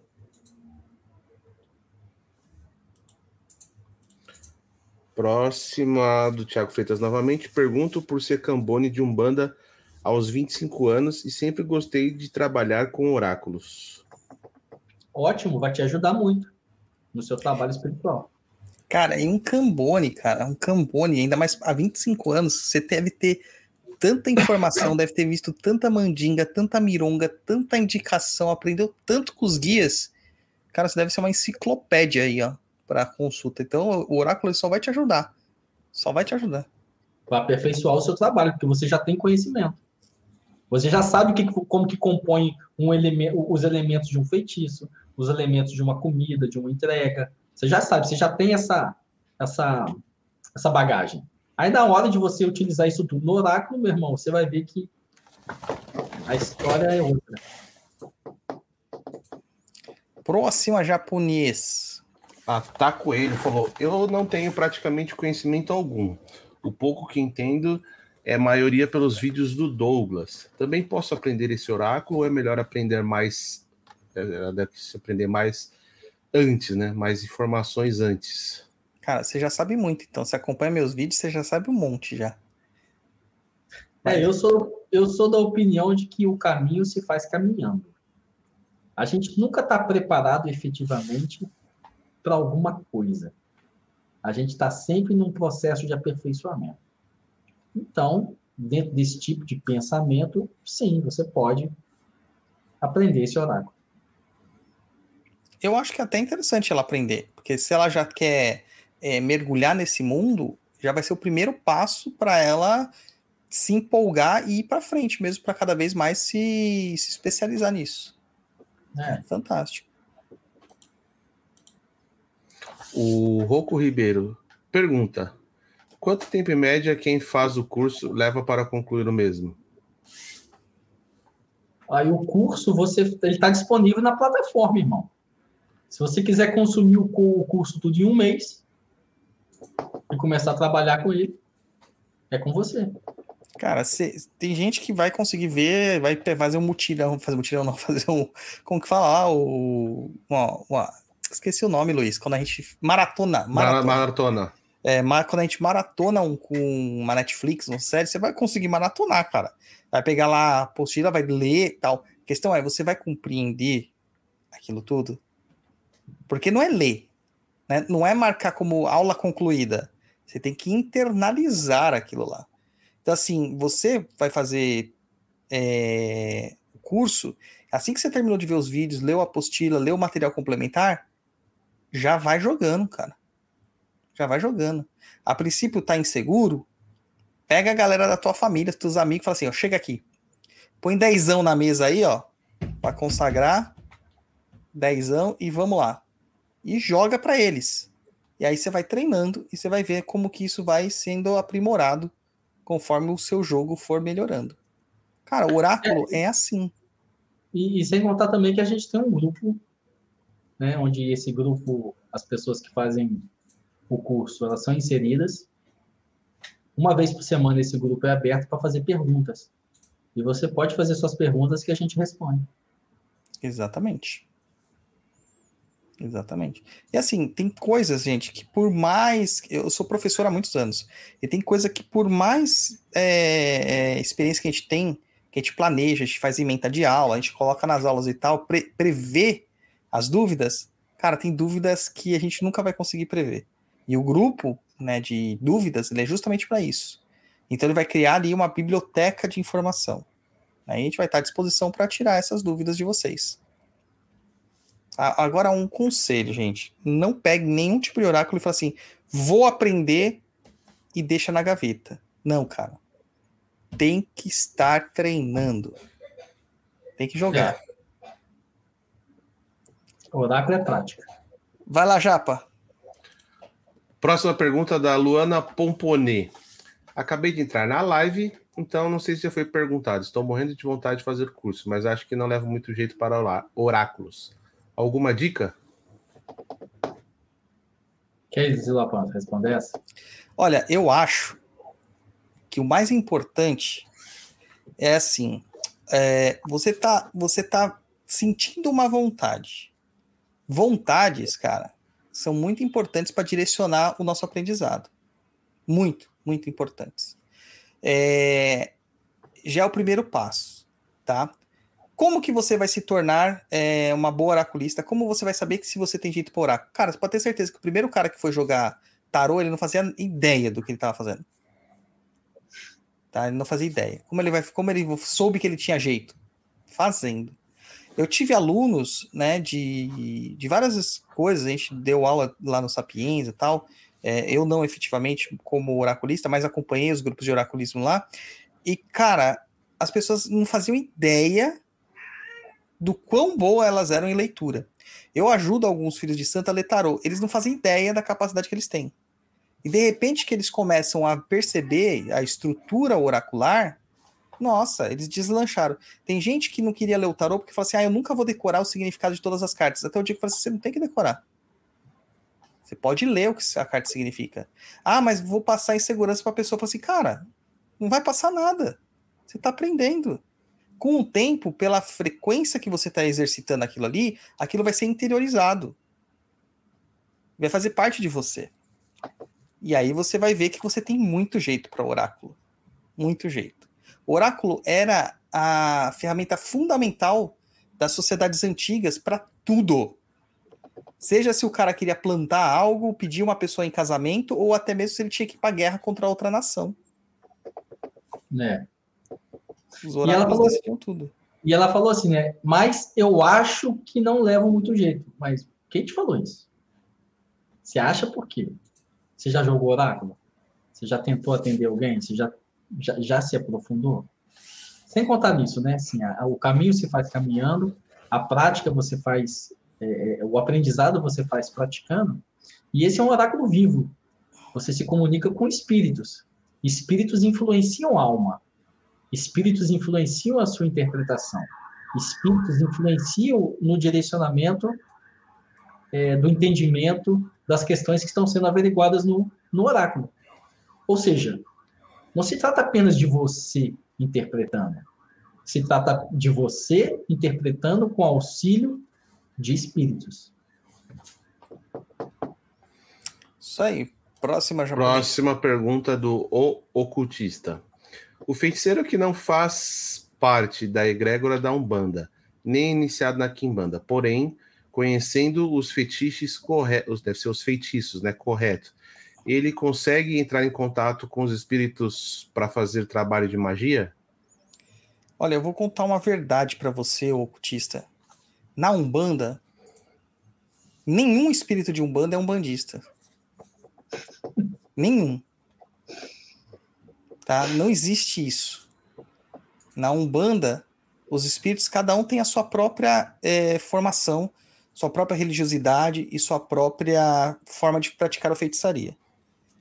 Então, claro que você pode, cara. É óbvio que você pode. Tá? Eu, eu vou dar um exemplo clássico aqui. O Tranca-Ruas das Almas que trabalha comigo, quando perguntam para ele o que, que ele é, ele fala que ele é católico. Ele é católico, gente. É um Exu de Kimbanda que fala que é católico. Então, pra você ver que esses caras não têm limite. Entendeu? Quem limita eles somos nós. É, e assim, você é ocultista, né? Então vamos falar de, de ocultista para ocultista. Meu irmão, se você tem um mínimo de entendimento de Agripa, se você pega esse oráculo, você vira um ninja. Entende? Você pode reformular esse oráculo todo se você te conhecer a gripa, se você tiver expertise realmente na magia cerimonial, você consegue transformar esse oráculo todinho adaptar esse oráculo todinho para dentro da magia cerimonial. Então, se você curte a gripa, que a gripa é uma das melhores escolas de magia que existe, se você curte a gripa, gosta de a gripa, você consegue fazer todo um trabalho de magia cerimonial com influência de Agripa através desse oráculo. É isso aí. E a última aí da Tânia Crepaldi. Pai, acredito que em prime... do primeiro episódio sobre Kimbanda para já para já aconteceram muitas coisas que geraram muitas experiências novas. Você pensa em fazer um outro episódio sobre ela juntamente com o seu Tata? A gente estava combinando isso antes de entrar no ar aqui, gente. Vai ter. Vamos fazer. Vai ter. A gente vai fazer. Ah, aguardem ansiosamente aí que vai ter. Vai ter. Zerou, Japa? Por aqui zerou. Tá, isso. Tata, você quer fechar alguma coisa sobre o oráculo, assim, para dar uma, uma mensagem final sobre esse, essa prática oracular? Então, eu queria chamar a atenção novamente é, a, a Umbanda sempre careceu de, de oráculo. É, o oráculo na Kimbanda é a própria entidade. Né? Então, às vezes, assim, fica até estranho falar isso, né? Como, como que a Umbanda pode carecer de oráculo se é a própria entidade? Eu digo oráculo físico, não oráculo da entidade, né? Eu digo uma ferramenta oracular. A Kimbanda sempre, a Umbanda sempre teve que pegar emprestado o oráculo dos outros, cara.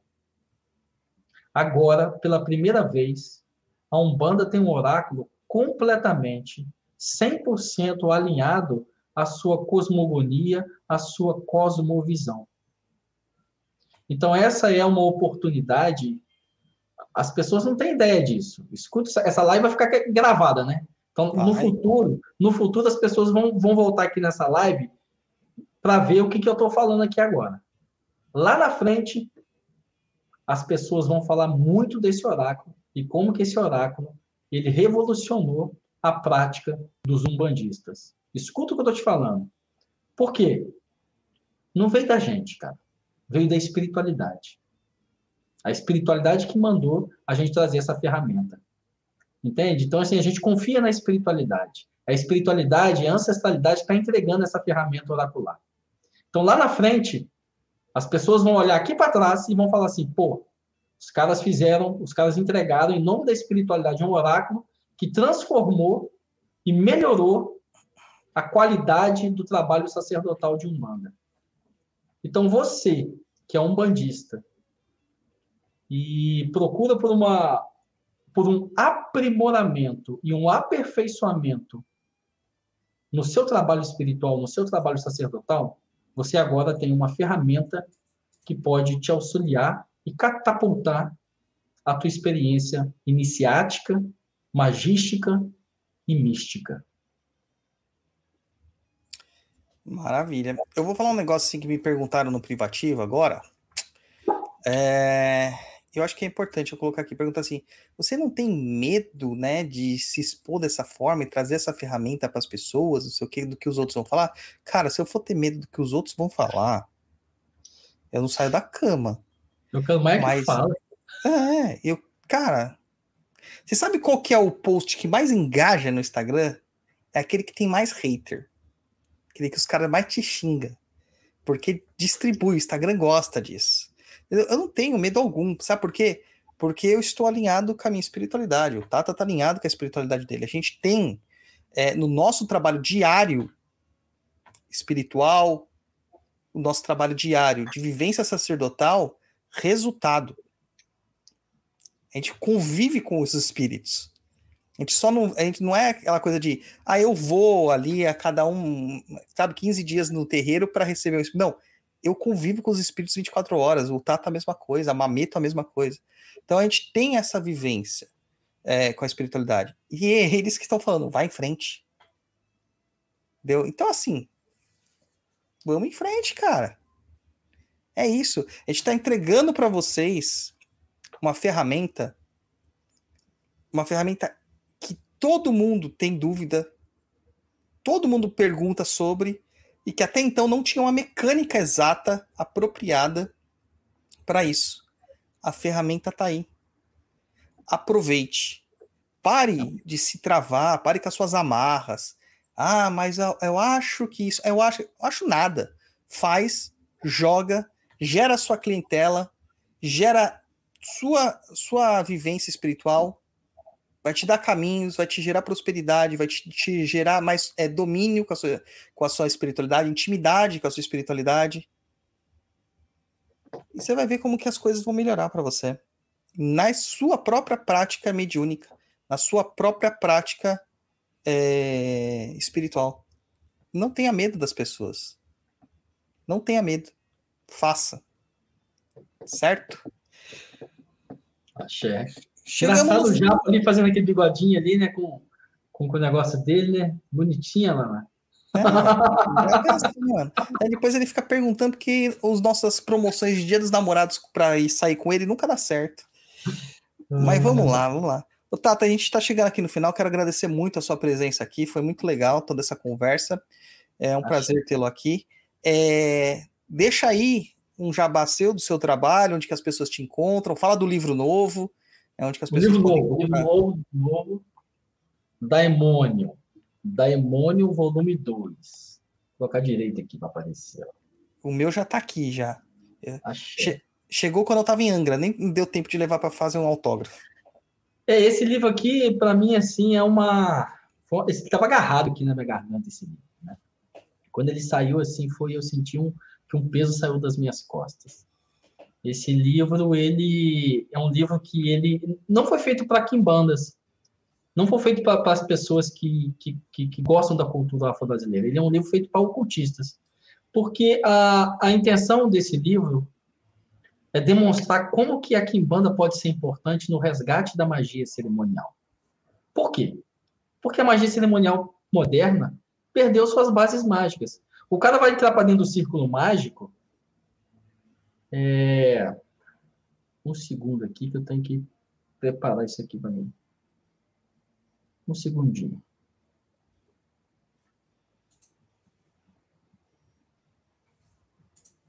Então, é, a importância desse livro, ele vem para mostrar o seguinte. É, a magia moderna, ela perdeu completamente as suas bases mágicas. O cara vai entrar para dentro do círculo mágico, ele vai usar uma faca, um atame, uma adaga, uma espada. Ele vai lá naquelas lojas onde vende souvenirs, vende xícara, vende espadinha de brinquedo, vende faca de brinquedo, e leva aquilo tudo para dentro do círculo mágico dele para fazer para fazer magia. E aí o cara acha que ele vai conjurar um demônio com espada de brinquedo. O rapaz está pedindo para colocar aqui, irmão. Daimônio, disponível no, no. E aí o cara acha que ele vai fazer magia e vai conjurar um demônio com uma espada de brinquedo, irmão. Com uma faca de brinquedo. Sendo que lá nos grimórios, quando você vai, por exemplo, lá na chave de Salomão, e tem a, a faca de cabo preto, eu estou até escrevendo um texto agora que vai sair na próxima edição da Enganga, que é comparando a faca de cabo preto salomônica com a, a faca preta do Kimbanda. Então, lá no, na, na, chave de Salomão, a faca de cabo preto, ela tem que ser consagrada com, com um bicho morto, tem que ser... É, já tem que, ter, já tem que ter feito um sacrifício. Por quê? Porque a faca é uma arma de autoridade mágica. A faca, ela tem um espírito nela. E é esse espírito capaz de matar que vai colocar medo no demônio. O demônio vai olhar o mago com aquela faca e vai falar assim: meu irmão, essa faca mata, velho. O cara tá de brincadeira, não. Aí, o mago vai ter autoridade para imprecar aquele, aquele demônio.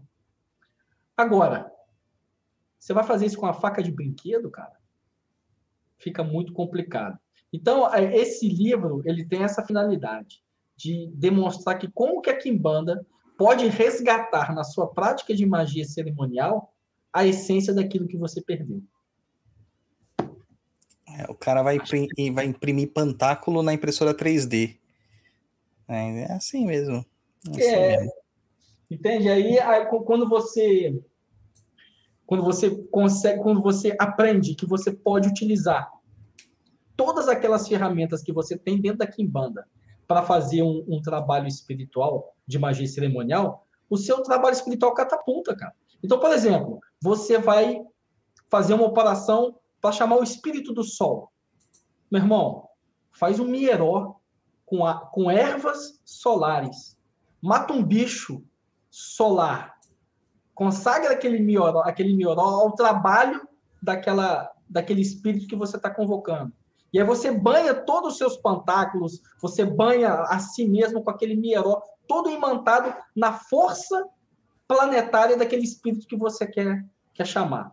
Irmão, o trabalho vai ser outro, vai ganhar uma outra, um, um outro patamar. Então eu escrevi esse livro para demonstrar que isso é possível. É uma, introdução, é uma introdução a esse assunto, porque a continuação, onde eu vou revelar algumas chaves, é no próximo livro. Maravilha. O, teve um, um, eu fiz uma experiência com os meus filhos de santo, né? Que pai de santo é assim, é laboratório são os filhos de santo, né? Aí eu fiz lá um mierol para todos eles lá, não disse do que que era, que se tratava. Teve pessoa que até tombou com a energia do mierol. Assim, isso é um banho sacralizado. Não é só aquele banho cheiroso, é um banho de potência, um banho de axé.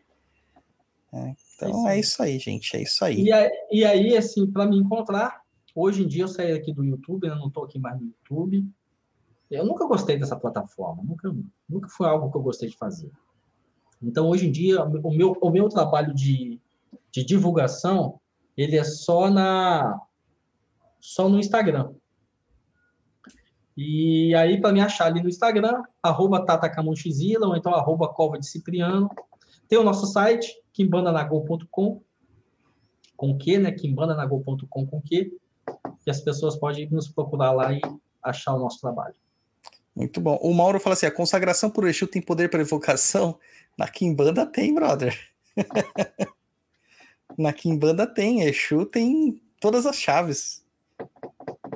É, na, na Kimbanda, na Kimbanda, né?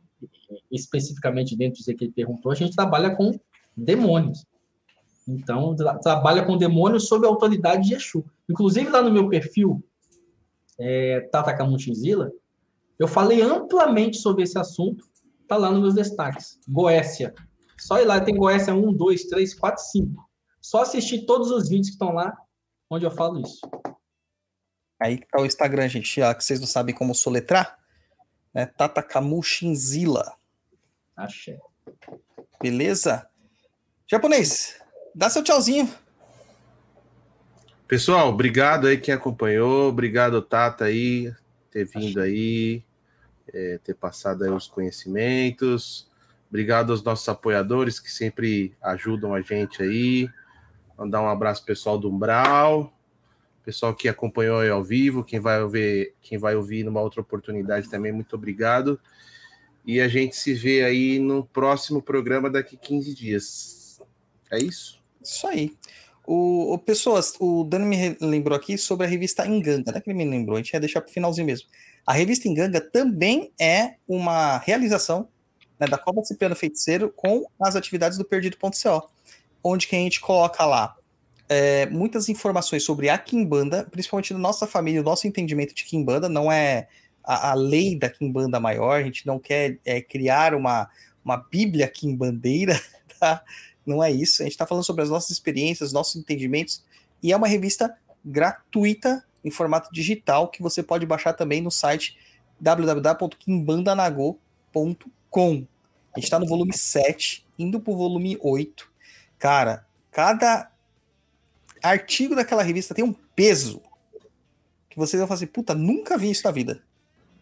Nunca vi isso. Tá lá. Tá aí disponível para todos vocês. Tá? E tá lá também tem todos os contatos da galera. Tem contato do Tata, contato da Cova, contato do Templo. E para vocês oracularem conosco, fazer os trabalhos, se aparecerem os trabalhos. E é isso aí. Né? E é axé e axé. E novamente eu convoco todos vocês. Vão lá no www.oraculodeumbanda.com.br, se inscrevam no curso, tá? Dá para parcelar no cartão de crédito, tem todos os esqueminhas lá para vocês fazerem. Façam isso. Tem, a gente tem aluno já de Portugal, tem aluno de Londres já na, no Pente, sabe? Tem aluno do Brasil. é, logo, logo aparece aluno do Japão, do Canadá, que já falaram que tem interesse. E é isso aí, cara. É isso aí. Não se limite. A expanda seus horizontes aí. Vai ser fantástico. Essa ferramenta vai mudar a sua vida mudar a sua vida. Confia no que eu tô falando. Quando vocês confiam, sempre, sempre se dão bem, hein? Então confia no que eu tô falando. Mais uma vez, muito obrigado, Tata, pela presença. Manda um Muito axé papabeto. Nguzekin Banda. Valeu, japonês. Nós se vê na próxima. Né? Vai lá amanhã comer docinho com a gente, japonês. Vai lá na festa de, de Cosme e Damião. Tá? E é isso aí, gente. Muito obrigado a todo mundo que assistiu a gente até agora. A gente vai se despedindo e tchau, tchau. Tchau.